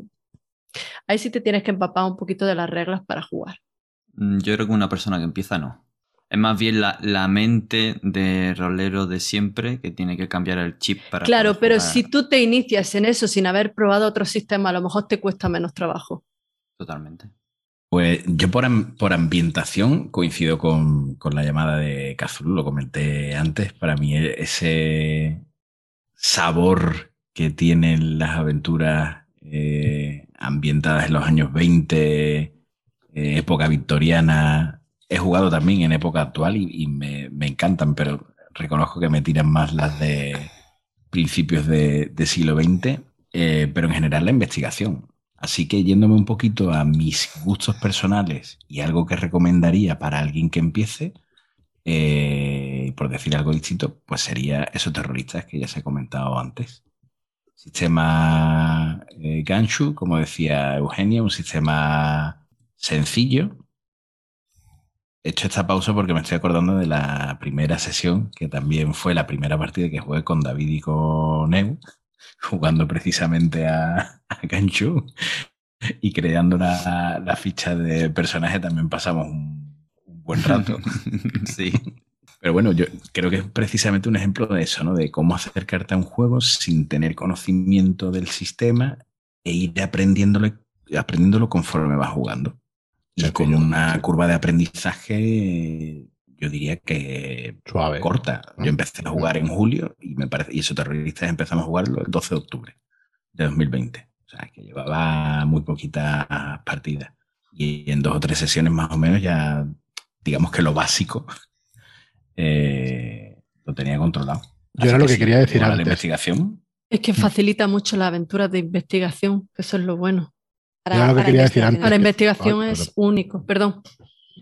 Perdón, perdón, solo un inciso. Es que eso, si los jugadores de mesa que están acostumbrados a que te explican las reglas en 15 minutos y juegan, que esto no va así, que necesitas un poquito más, pero no por dificultad, sino por interiorizar y porque va un poco distinto. Estás metido en una historia y te van explicando las reglas. No te las explican al principio de la partida que te puedes estar pues una hora y eso. Entonces, tener paciencia que, que no va igual, ¿no? Entonces, o te puedes tirar cinco horas, pero claro, no es la experiencia que, que normalmente se tiene. Pero sí, como decía Miki, pues igual unos terroristas en la tercera sesión sabes absolutamente todas las reglas, pero de una manera más natural. No tienes que haberlas estudiado, ni aprendido, ni, ni nada. Claro, yo me refiero sobre todo a, en contraposición a lo que comentaba antes, ¿no? A que tú ya Mm. sepas un poco, según lo que quieres hacer, probablemente qué tirada te vaya a pedir el director o la directora de juego. O sea, de entrada, para empezar, pues es, es fácil, ¿no? Quiero hacer esto. Te va a decir, pues, tira tal. O te quieres gastar puntos aquí, sí o no. Pero se interioriza rápido. Es un sistema que, que en eso mola un montón. Y es muy intuitivo porque más o menos lo que tú quieres hacer, dices, pues gestiono los puntos de esta manera o de otra. Facilita mucho el, el progreso de la aventura. Porque no te impide, o sea, no te pone traba a la hora de, de investigar o encontrar pistas. Eh, tú gestionas tus puntos y lo hace mucho más interesante. Mm. Podemos decir que concretamente esos terroristas, para el que no lo sepa, es un juego que, digamos, está ahí en medio camino en una partida de investigación de terror, Expediente X, Fringe, allí como un grupo de agentes que investigan lo sobrenatural, pero lo sobrenatural de una manera oscura. Y, bueno, tienen que enfrentarse y a veces mm, partirse la cara con cosas feillas y cosas chungas. Y ahí donde está el tema. El ser un agente, digamos, de lo oculto. Bien, ¿qué más? ¿Qué, más tenemos? ¿Qué otra ambientación querríais recomendar o qué otro juego querríais recomendar? Pues venga, voy a tirar yo de fantasía. Ay, Tira tú de fantasía. Vale. que más que nada por aportar algo diferente, porque coincido con todo lo que habéis dicho, y también la llamada eh, y el, terror eh, psicológico, etcétera, pues me flipa y coincido con el tema de que eso, terroristas, es una manera muy fácil de entrar en este tipo de ambientaciones, porque el sistema es muy amable en ese sentido.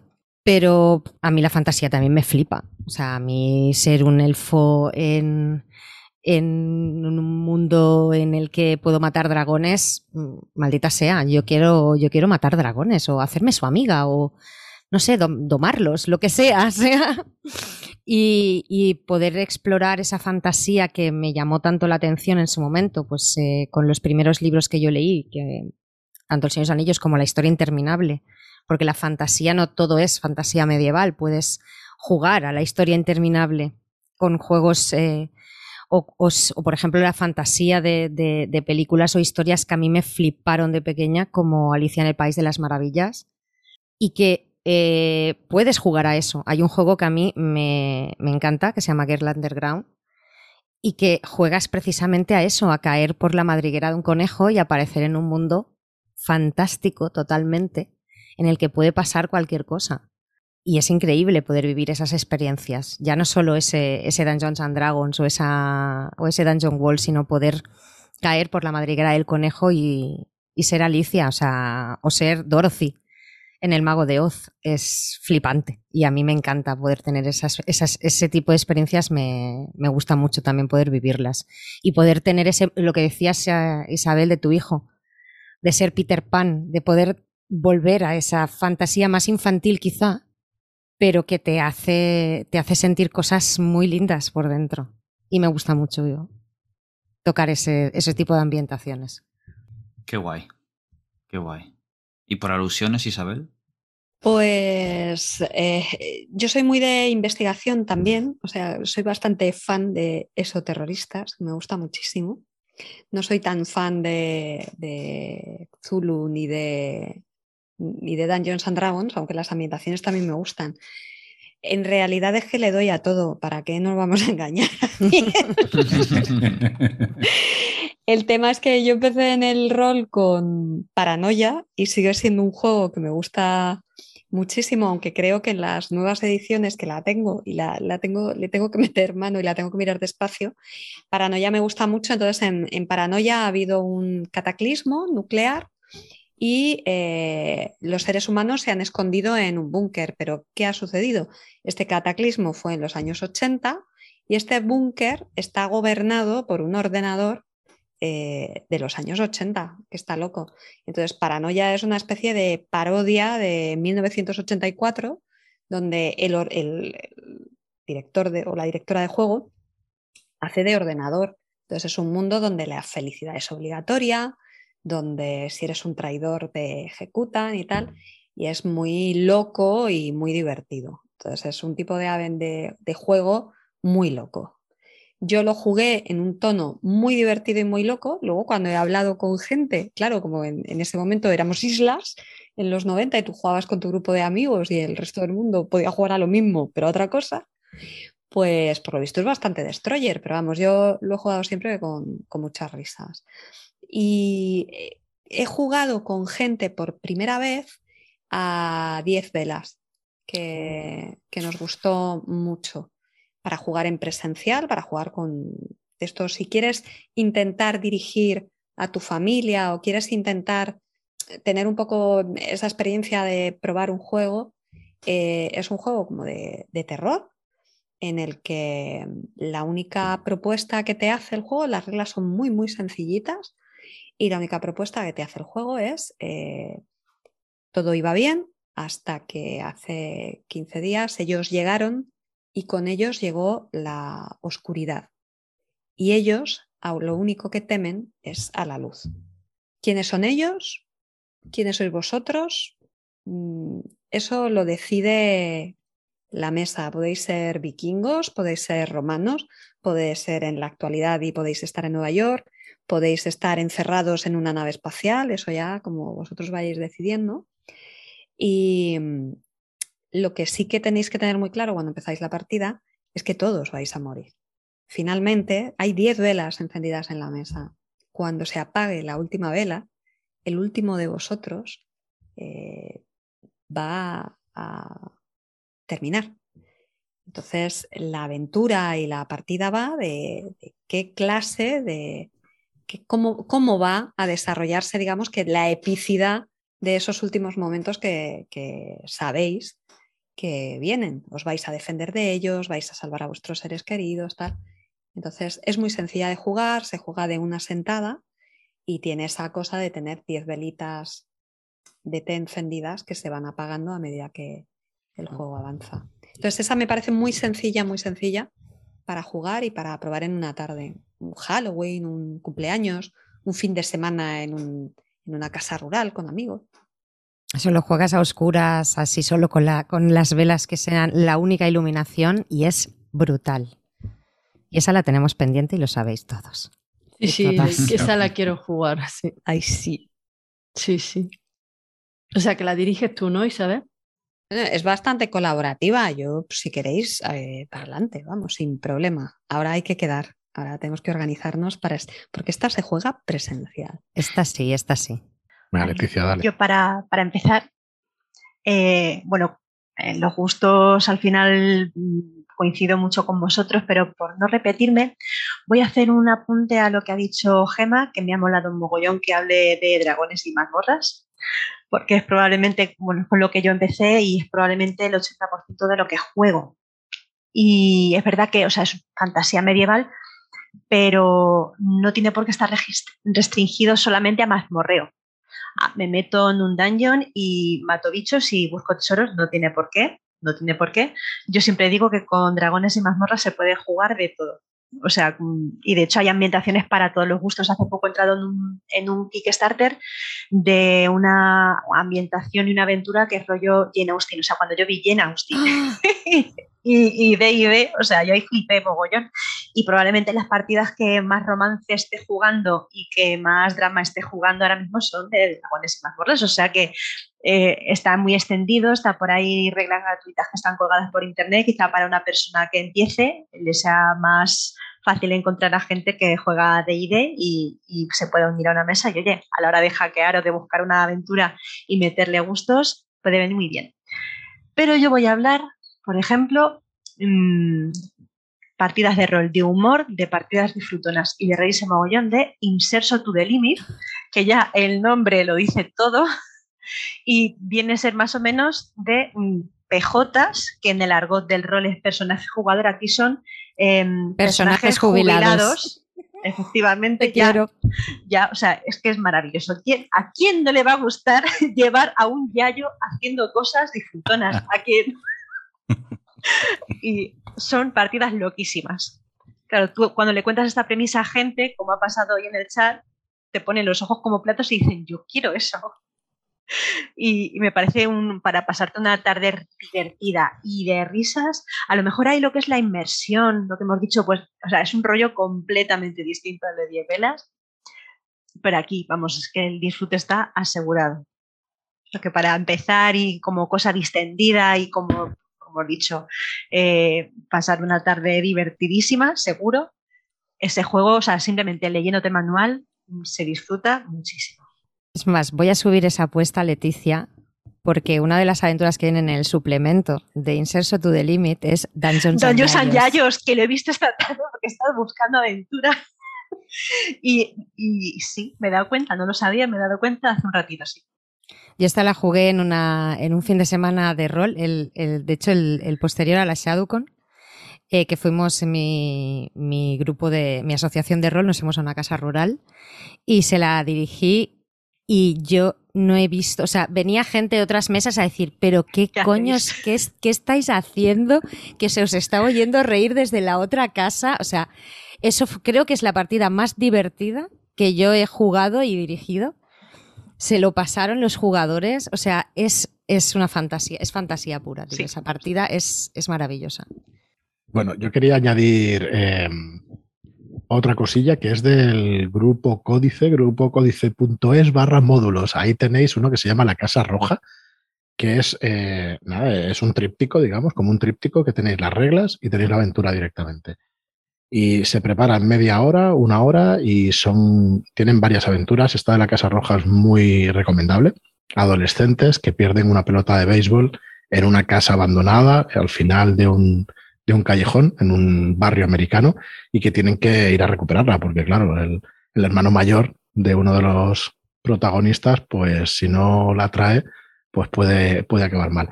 Así que muy interesante. Y luego el despertar del dragón también, en la misma página de Códice Rol, de grupo códice.es, perdón, el despertar del dragón, que es para niños. Está genial. Que es aventuras de Marlock y de, y de Sirius Esenra. La Casa Roja es de cero, de Abraham Castro Cero, y el despertar del dragón es de Marlock y de Sirio, que es buenísima para niños de entre 4, 7, 9 años, sin problema la pueden jugar y súper disfrutable. Así que dos aventuras también súper sencillas de preparar y, y súper fáciles. Y creo que con eso estaría, ¿no, David? ¿O tú quieres aconsejar alguna cosa? No sé si, si has dicho Bueno, algo. a, a tenor de lo de códice se me ha encendido la bombilla y recordar otra de las páginas en las que puedes sacar juegos gratuitos y además multiambientación. De hecho, tienen hasta uno para jugar aventuras tipo Stranger Things y, y de jóvenes, que es Grapas y Mapas. Ahí podéis encontrar una gran variedad de juegos y ambientaciones. Y esta última que he dicho yo, que es la de en nuestro último verano, si no recuerdo mal. Eh, eh, también. también Sí, sí. la podéis bajar, sistemas Claro. sencillos y si quieres te la imprimes y no te la lees y a jugar. Y a raíz de lo que ha dicho Fran, una pregunta eh, para también desmitificar un poco. Eh, has, has hablado de las partidas con niños. ¿Eso quiere decir que se puede jugar? ¿A qué edad se puede jugar? ¿O se puede jugar a todas? ¿Cómo funciona esto? ¿Hay una edad Yo por- correcta para empezar a jugar a rol o cómo va? Eso ya la experiencia de cada uno. Yo creo que a partir de los 5 años se puede jugar. 5, 6 se puede jugar. Para mí necesitarían reconocer un poco los dados. A ver, si no reconocer los dados o si son edades anteriores, pues puedes jugar a una cosa, a pseudo rol, digamos, o a esos indios y vaqueros que hablábamos antes, ¿no? Pues juegas por toda la casa a buscar un monstruo que se haya escondido o buscar alguna otra cosa. Pero a mí me parece más una gincana que no. No sé si dices gincama o gincana, nunca lo he sabido. Pero bueno, me parece, me recuerda más a eso. Yo al rol propiamente a partir de los 5 o 6 diría que se puede jugar bien. Te sientas en una mesa, tienes un poquito más de paciencia y las partidas suelen ser más cortitas. Hay pocos niños que puedan aguantar más de media hora, tres cuartos, una hora en una mesa con una historia. Pero a partir de esa edad yo creo que sí. Incluso gente Sí. más pequeña con pequeños dete- detectives de monstruos. Correcto. Pero es más lo que comenta Fran, Mm. más montarlo como rollo gincana, ¿no? O sea, si las, las pistas estas que te llevan al monstruo las puedes esconder a lo largo de la casa y así los chicos se levantan, Una corren, flipada, ¿eh? Chulísimo. Sí, sí. De hecho, en esas edades, eh, como consejo, sí me gustaría decir que mm, el dado no importa tanto y el sistema que te vayas a leer para jugar no importa tanto, porque igual que nosotros en aquella época, pero ya se nos ha olvidado, lo que queremos es fliparlo mientras decimos qué ocurre y, pues yo voy a hacer, pues ahora vamos, pues mira, te encuentras un dragón, pues le pego una patada al dragón, pero ¿cómo? Pues, pues sí, ellos se lo pegan y se suben y, tienen una idea maravillosa. Yo con mis sobrinas, vamos, me han dejado muchas veces la boca abierta y, y la barriga doliéndome de, de reírme de, de las ocurrencias que tienen. Así que si ves que no le interesa mucho tirar el dado o el sistema, olvídate. Pasa un buen rato y para adelante. Ya te lo pedirán si, les gusta, cuando vayan cogiendo más edad. Que ya le irá gustando hacer su fichita, tener sus dados, mover miniaturas si estáis utilizando miniaturas. Todo tiene su momento. No se te oye, Fran. Decía que Este, muy bien. este yo momento tenía que, llegar, ¿eh? Estás muteado. Está- estás muteado. Estás muteado. Ya hemos, te- hemos tenido el dale, dale, ya hemos Sí, tenido de todo, ¿eh? Es lo que hay. Pero como el momento Mickey no. Bueno, hay una cosa que podemos decir y que la hemos dicho en pre, en pre, en pre-programa. Iba a decir prepartida, pero no, en preprograma. eh, que es el darle más de una oportunidad. Y es que puede ser que importante. juegues a rol por primera vez, te acerques, ya eh, Eugenia nos ha comentado, Leticia también, creo que Gemma también lo ha dicho. Eh, la, pri- la primera vez que yo llegué, no, la primera vez que me enganchó. Y es que eh, a veces jugamos la primera vez y no acabamos de entender muy bien lo que es, o no damos con el grupo adecuado, el tipo de partida adecuado, el género, el juego, yo qué sé.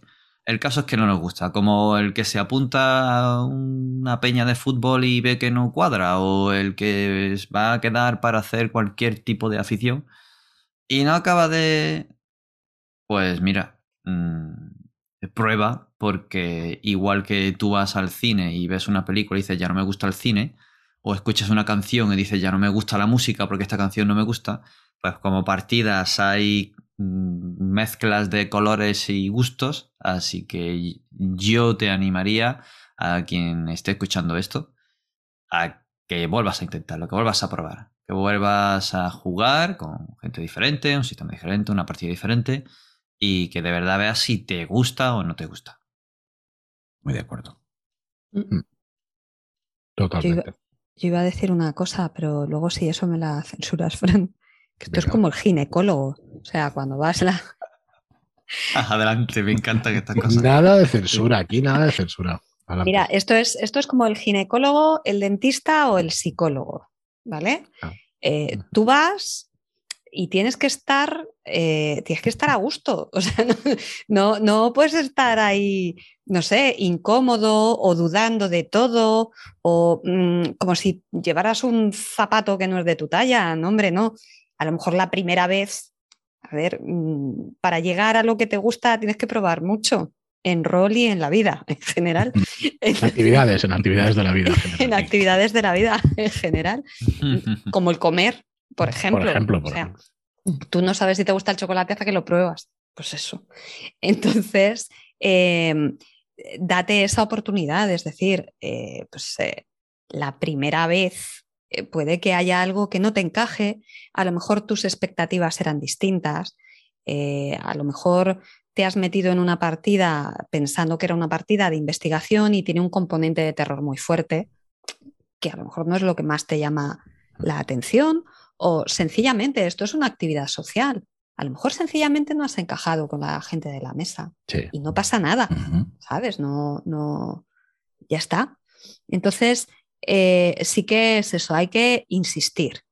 Tú al final quieres tener tus dientes bien, quieres tener los bajos en condiciones, pues eh, si vas una vez al ginecólogo y no te cuadra, te buscas otro, igual que con el dentista. Pues con el rol pasa un poco igual. La primera vez, igual aciertas a la primera, pero igual no. Así que eh, da un paso atrás, reflexiona, lo- reflexiona sobre todo qué es lo que, lo que te ha dejado eh, con, con peor sabor de boca. Igual era que no entendías muy bien las reglas o que no te las han explicado mucho durante la partida o lo que decíamos, que no has encajado bien con la gente o la historia sencillamente que habéis narrado entre todos que no te ha llamado la atención. Reflexiona un poco y en esa segunda oportunidad pues intenta evitar aquellas cosas que en la primera no te molaron. Oye, pues asegúrate la próxima vez antes de meterte de tener una idea un poco más aproximada de qué temas o qué cosas pueden suceder en la historia que vas a jugar. Eh, mira un, grupo que por las razones que sean, porque obviamente si son desconocidos te tienes que guiar un poco de el pálpito que te dé. Entonces busca un grupo que, pues yo qué sé, que simpatices porque lo has visto en, en el canal de Discord o porque lo has visto en, en el chat de Telegram y, esas personas, pues por lo que sea, te, te pueden llamar más la atención o tienes la sensación de que puedes simpatizar más. Y lo mismo con, con los sistemas o la ambientación. Date un par de oportunidades antes de, antes de decir esto no es para mí. Albert Estrada me parece que es el que dice siempre lo de eh, tú no puedes decir que la lectura no te gusta. Si has leído un libro, oye, ¿te gusta leer? No, porque es que me leí un libro una vez y no me gustó. Pues como el cine. No, ¿a ti te gusta el cine? Uy, no, que va, vi una película una vez y nunca más. Pues con el pasa igual. Eh, un beso, Albert, te quiero. Los demás también. Sí, sí, tienes mucha razón. Mucha, mucha, mucha razón. Hay que, hay que insistir un poco y ya está. Y si luego no es para ti, pues no es para ti. Y no hay ningún problema, ya ves tú. Será por cosas que hacer. Bueno, pues creo que, que igual el, el núcleo del programa lo tenemos, ¿no? ¿Cómo vamos hace tiempo, Frank? Los nervios están templados, te encuentras cómodo Bien. con la duración. Bien. Sí. Sí, la verdad que sí. Nos hemos pasado hace un rato, pero sin problema. Hombre, yo no te he visto sudar, con lo cual digo, oye, No. no vamos muy. que Muy a gusto, muy a gusto. No es otro mal. formato, para el que se lo pregunte de qué hablamos y eso, pues hacemos otro podcast que son de 20 minutos a media hora, que es charlas desde Shadowlands, que es de editorial, y este, pues me hacía mucha ilusión hacerlo porque estaría, bueno, está un poco seco, un poco serio y eso, pero la intención es que sea más distendido, ¿no? Y que se pueda hablar de cosas, más opinión, quizá, ¿no? Por decirlo de alguna manera. Meternos más en más opinión. Y no tenemos esa, pues eso, esa, ese constreñimiento de tiempo de media hora. Se puede hacer pues una hora y media, dos horas, que creo que vamos más o menos por ahí. Así que para que no sea más largo, pues quizá que, que vamos a cerrarlo, ¿no, David? ¿Qué tenemos para, para la Bueno, vamos a terminar la partida y como bien dices, eh, como muchas veces pasa, después de la partida, pues uno se relaja, comenta, da opiniones, así que si queréis podemos pasar precisamente a eso, a la siguiente sección que se llama la postpartida. ¿Y qué os parece si para esta ocasión hablamos de alguna anécdota de nuestros inicios o algo que recordemos que ocurriera, así alguna eh, torpeza, alguna flipada, alguna, cualquier cosa, algo que queráis traer, si queréis traerlo, y os atrevéis a, a esta postpartida. Si queréis empiezo yo, aquí rompiendo el, el hielo. Y es cuando nosotros empezamos, no teníamos un, un lugar eh, claro donde, donde quedar. Eh, muchas veces, pues los cuartos en los pisos en los que vivíamos eran pequeños, mi hermano estaba estudiando, o no podíamos jugar en el salón. Y nos bajábamos, como he comentado antes, al portal de, de la comunidad de vecinos. Éramos una comunidad de vecinos con cuatro bloques y una placeta en medio. Pues cuando eh, no tocaba en un portal, tocaba en otro y claro, los veranos aquí también cruje bien el sol y nos metíamos dentro, que siempre se está muy fresquito en el portal. Pues a la vecina del primero parece que le hacía... eh, no le hacía tanta gracia. Eh, molestaba bastante cuando hablábamos en voz alta, lo flipábamos, tirábamos un dado y ¡ah, bien, le he matado! no". Total, que bajaba recurrentemente a meterse con nosotros y a mandarnos a tomar viento, pero con todas las, las letras mayúsculas. Pero hubo una vez, sobre todo al principio, cuando no nos tenía calados, que cuando bajó y se le escuchaba desde que abrió la puerta de su casa, chirrió y dando zapatazos, bajaba las escaleras, llegaba al rellano, seguía bajando hasta que llegó al portal y ya iba farfullando, porque los niños, esto porque no sé qué, eh, no sé qué. Yo era el del quinto, así que el del quinto, que no sé cuánto. Y llegamos y ve que estamos eh, con papeles, lápices, un libro, tal, y dice, ay, que estáis estudiando, qué aplicado soy, ay, eh, pues eh, muy bien, muy bien que hacéis, eh, claro, aquí al fresquito estudiando, claro, claro, bueno, pues no os molesto, y se fue para arriba. Y tardamos poco en empezar a reírnos y continuar con la partida. Nunca me olvidaré de ese momento. Bueno. Guay, muy guay. Venga, ¿quién quiere explicar algo más? ¿De cuándo empezáis o de, o de ahora? Yo esta Venga, semana yo. he tenido... Me animo. Venga, vale, dale. De- Eh, va a ser de eh, los, de los inicios, va a ser, y va a ser al hilo de, de esa pregunta que ha lanzado Isabel al aire hace un ratito, y yo creo que al final se ha quedado un poco en el aire, de eh, la primera vez que nos dijo un máster, ¿y ahora qué haces?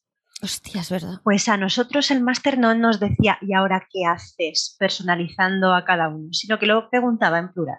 ¿Y ahora qué hacéis?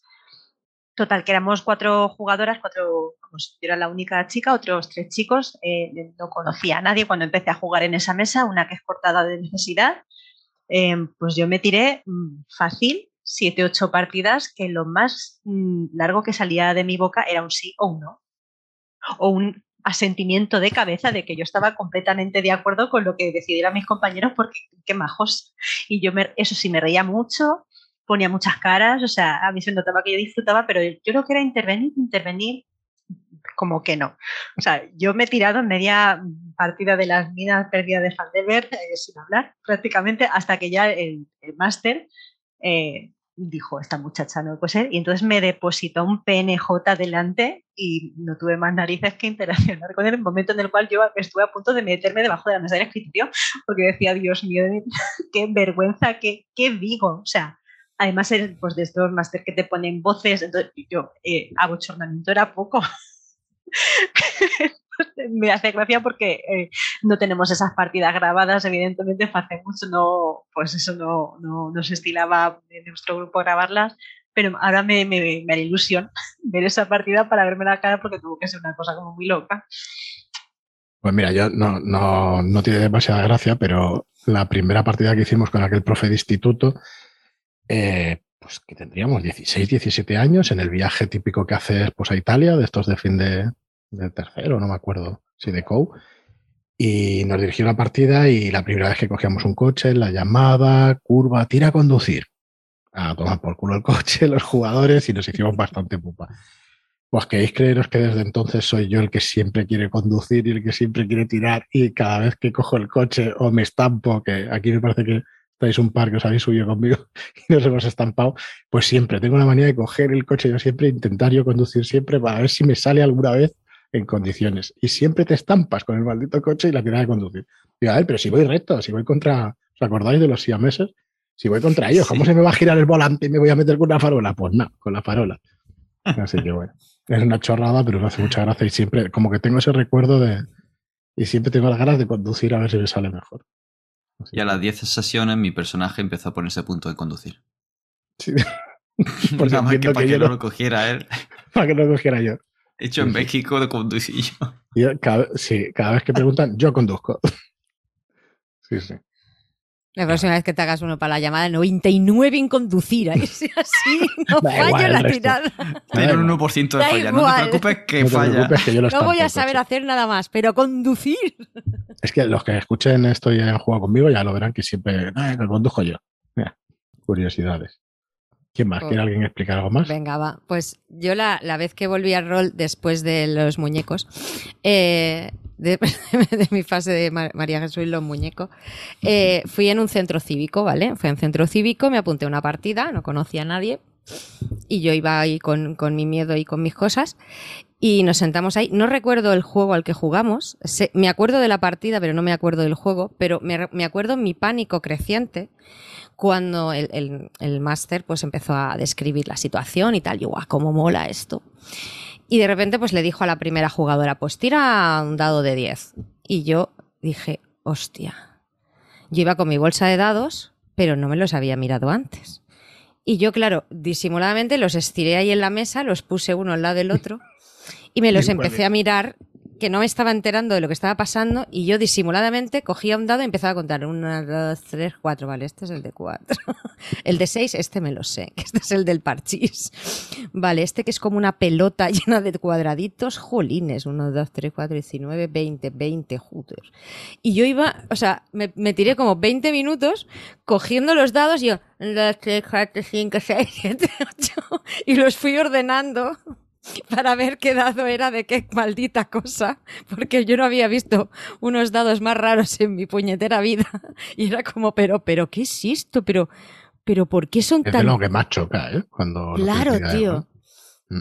Sí, sí, lo pasé fatal, fatal. Y cuando me, me, me los había aprendido, eh, con que estaba nerviosa, los empecé a toquetear y me los desordené. Y de repente me dice, eh, pues me, me dice, pues ¿qué haces? Yo, pues me encierro en el baño, no sé qué, intento salir, intento empujar la puerta, yo qué sé.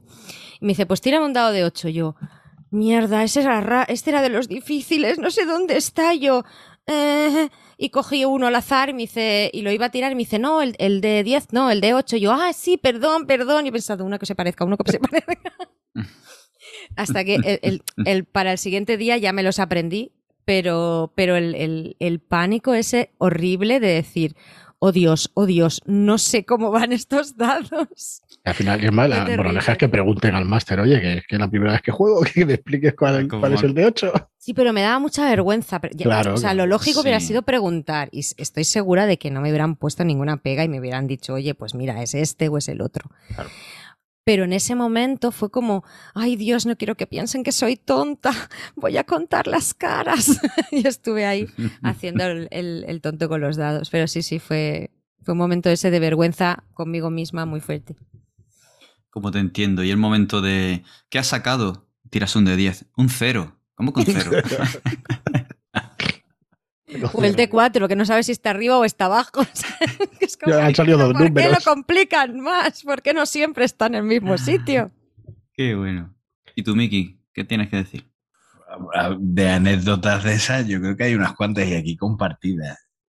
Venga, me, me voy a ir a una más reciente, jugando Raven juego de terror gótico ambientado en la obra de Edgar Allan Poe. Juego maravilloso, por cierto. Y aquí, mira ya cómo se ríen aquí, compañeras.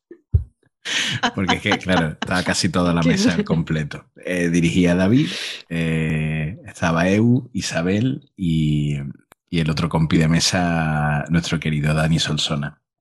Entonces, bueno, digamos que eh, eh, nuestros personajes son, son todos familia, la familia Corvus, y había un momento, una escena, donde pues el personaje de Eugenia empezaba a realizar un ritual y empieza a pedirnos a sus hermanos, interpretados por nosotros, ¿no? que la acompañásemos en ese ritual.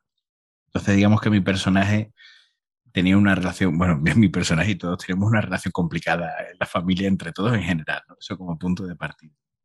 Y llega ese momento del ritual pues yo me concentro y esas son de las partidas, ¿no? Como dice Leticia, intensa, eh, de drama y de interpretación. Así que yo con mi mano en la boca, puesta aquí, empiezo a, a meterle intensidad a la voz, a mascullar ese, ese cántico del ritual potente y demás, y empiezo a escuchar como Eugenia me empieza a llamar en personaje, tú también, Theodore, tú también, Theodore. Y yo le empiezo a meter más garra ahí a la voz y demás. Y justo cuando termina el ritual, me da por mirar mi pantallita de videoconferencia y veo que estaba muteado. Con lo cual, todo lo que había dicho no sirve para nada. Y tuerzo, tuerzo un poquito el gesto. Pero lo mejor no es eso. Porque claro, ese momento te das cuenta que la has cagado y tú dices, bueno, pues ya está. Lo mejor es cuando llega el final de la partida y llega eso que da nombre a este podcast, estrellas y deseos. Las estrellas, es decir, cuál ha sido el momento que más te ha gustado de la partida, y los deseos, es decir, aquello que te gustaría que en una próxima sesión apareciese en la partida. Y en ese momento empiezan aquí mis compañeras a dar como estrella de la partida ese momento de interpretación del silencio que yo mantuve durante el cántico del ritual. Y todo sí, sí, sí, otra que ha estado genial, cómo te has quedado callado, qué intensidad de la mirada, no sé cuánto. Hasta que ya terminan y digo, no, es que estaba muteado. Estaba, estaba cantando, estaba cantando, pero tenía la manita delante de la boca y no me veía en los labios moverse. Para que no lo sepa, por si soy no, novatos en, en, el rol online, el muteado, mute, eh, silenciado, es que tienes apagado el micrófono para que no se escuche. Eh, Así que puedo decir que, que, la interpretación más valorada por, por, mis compañeros de mesa fue un fail total. Sí, sí, además es que encima te lo tildamos de genialidad. Sí, sí, sí. Esto ha sido una genialidad, eh, tu personaje resistiéndose a invocar, a, a, participar en el ritual. Sí, sí. Fue, fue curiosísimo. No te oímos, Theodor. Sí. No te oímos. No te oímos. No te oímos. Theodore, no te, claro, es imposible que me oyese. Y yo, y yo dándole ahí más. Sí, pero que pero tú no. que estabas así. Sí. Intensidad máxima. Intensidad, vamos. Si se pudiera nosotros, hablar con los ojos. Claro, nosotros pensábamos que se estaba sí. negando intensamente a participar en ese ritual. Pero no, era que no sabía darle al botoncito para quitar el muteo del micro. Muy bien, pues yo creo que ya, ahora sí que hemos llegado al final ¿no? del primer episodio de esta sesión cero. ¿Qué tal? ¿Te ha gustado? Ahora es la pospartida, pospartida. Sí. Partida 2. El próximo día más y mejor, ¿no? Ay, sí, ha sido Pues muy sí. guay. Mm. Pues sí, bueno, yo decir que intentaremos grabar una vez al mes, intentaremos, ¿no? La, la intención es grabar una vez al mes y, y creo que lo conseguiremos, que podremos quedar una Podemos vez. al- conseguirlo. Podemos conseguirlo. Podemos cuadrar las agendas. Ideal serían dos, tres semanas, pero vamos, nos va a ser imposible porque somos muchas personas y, y queremos intentar estar todos, así que más o menos la frecuencia será de un mes y bueno, casi hemos conseguido la duración de hora y media a dos horas. Creo que hemos estado dos horas. Así que bueno, nada más. Yo creo que no, nos queda por refrescar un poco, recordaros las vías de contacto. Yo, bueno, yo quería daros las gracias personalmente también y para que me escuche todo el mundo, que nos, que nos escuche, de queros, eh, bueno, de haberos liado, ¿no? La manta a la cabeza y de, y de acompañarnos en este, en este podcast, porque, joder, pues para mí también es un, nada, estoy súper contento de grabar una cosa así. De que haya salido pues del otro podcast y de poder compartir estos ratillos con vosotros, que, me lo paso de coña y que creo que, que pueden ayudar a muchísima gente a iniciarse y a, a jugar con nosotros o con quien quieran, ¿no? Pero que dar a conocer por la afición que más nos gusta, por lo menos en estos momentos, ¿no? Que luego las cosas cambian, pero llevamos mucho tiempo y yo creo que seguiremos muchos años más aquí en, esta afición. Así que nada, David, si haces los honores de recordar vías de contacto. Pues claro que sí. Nuestra vía de contacto, por si queréis dejarnos cualquier pregunta, cualquier comentario, además de los eh, de los apartados de cada plataforma de podcast en los que pueden escribirse comentarios, aparte también de en la web, que es posible que creo que se van a alojar en, una página web. Por supuesto, podéis contactar con Estrellas y Deseos, este programa de podcast tan maravilloso de juegos de rol y con esta gente tan increíble, a la cuenta de Twitter arroba EID Podcast. Recuerda, EID, Estrellas y Deseos, arroba EID Podcast, o bien a la, cuenta de correo electrónico eidpodcast.gmail.com. Muy bien, pues con eso nos despedimos, ¿no? Muchísimas gracias a todos por escucharnos. No voy a decir lo que digo en el otro. Falta una, falta una, cosa, ¿no, Fran?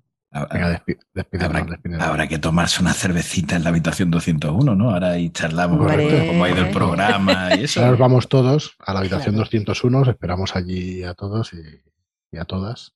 Pero quedará todo lo que sucede, todo lo que sucede en la 201 se queda en la 201, así que os podéis preguntar en, en los comentarios que hemos hecho esta noche en la 201. Y nada más, muchísimas gracias a todas y todos por acompañarnos y hasta el próximo programa. Si queréis ir despidiéndoos cada, cada una y cada uno, pues estupendo. ha sido un placer, una maravilla compartir este rato con vosotros. Si, si alguien se anima, aunque solo sea una persona a jugar al rol, pues ya habrá merecido la pena. Así que nada, animarse y nos vemos en el siguiente. Cri, cri, cri, cri. Gemma, despídete tú y vas diciendo a la persona. Ha sido feliz. Eso es lo que dice David. Eh, animaros, asomaros a este mundo, probad, a ver si os gusta. Quizás si probáis os quedáis en él como nosotros. Atrapados. Joder, no sale Dios. Se ha quedado muy mal rollito, pero no era esa la intención. Venid con nosotros. No, no, en serio, probad porque puede que os guste. Es una experiencia diferente, un hobby diferente y quizá os llama la atención desde hace mucho tiempo, pero no atrevéis a dar el paso. Pues quizá este es el momento, quizá por casualidad has escuchado este podcast y has dicho, uff, pues es una señal. voy a meterme de cabeza, voy a zambullirme y voy a salir de mi zona de confort y a probar.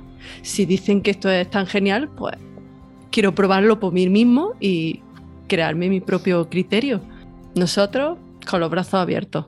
Y continúa. Nada, yo por mi, por mi parte, deciros que me lo he pasado genial con, con vosotras. Como siempre, es un gustazo compartir mesa, podcast o, o, lo que sea. Y, oye, con un montón de ganas ya de que llegue el mes que viene y grabar el, siguiente. Esta ha sido la sesión cero, ¿no? Esa preparación de la partida, a ver qué nos depara la primera sesión. Así que un abrazo a, todos y a todos los que nos hayan escuchado y vamos por aquí pronto. Venga, yo tengo muchas ganas de, de ver esas preguntas y esas dudas y sobre todo de ver caras nuevas en las mesas también. Eh, así que estoy con Eugenia de pasaros, intentadlo, probad preguntad y, probadlo, de verdad. Que si estáis ahí en el no sé, no sé, no sé, no sé, algo tendrá el agua cuando la bendicen, dar ese saltito. ¿Vale? Si luego nos gusta, por lo menos ya sabéis que nos gusta. Y que siempre va a haber gente dispuesta a, a echaros una mano. Y a los roleros que les gusta la afición, pues obviamente lo que quieren es que venga gente nueva y que prueben por sí mismos y, que cualquiera eh, os va a echar una mano y os va a ofertar una partida, os va a ayudar, o sea que, muy bien. Y ha sido un ratito muy agradable, charlar la rolera siempre bien y estar con vosotros charlando un rato, pues también bien, de lo que sea. Mm, y ahora pues la postpartida de la postpartida. Para la próxima prometemos traer coquetas. Uy, sí, croqueta, Pues por eso es favor. importante. Croquetas, croquetas. Y nada, que venís sus, hombre, que aquí nos lo pasamos muy bien, que ya veréis los jajas que os, que os hacéis con, con todas las personas que, que conoceréis en esto. Y, y que mola un montón y que venís a jugar, maldita sea, ya está, que eso es así y sin más. He dicho. Luego, Adiós. adiós. Adiós. Chao, chao.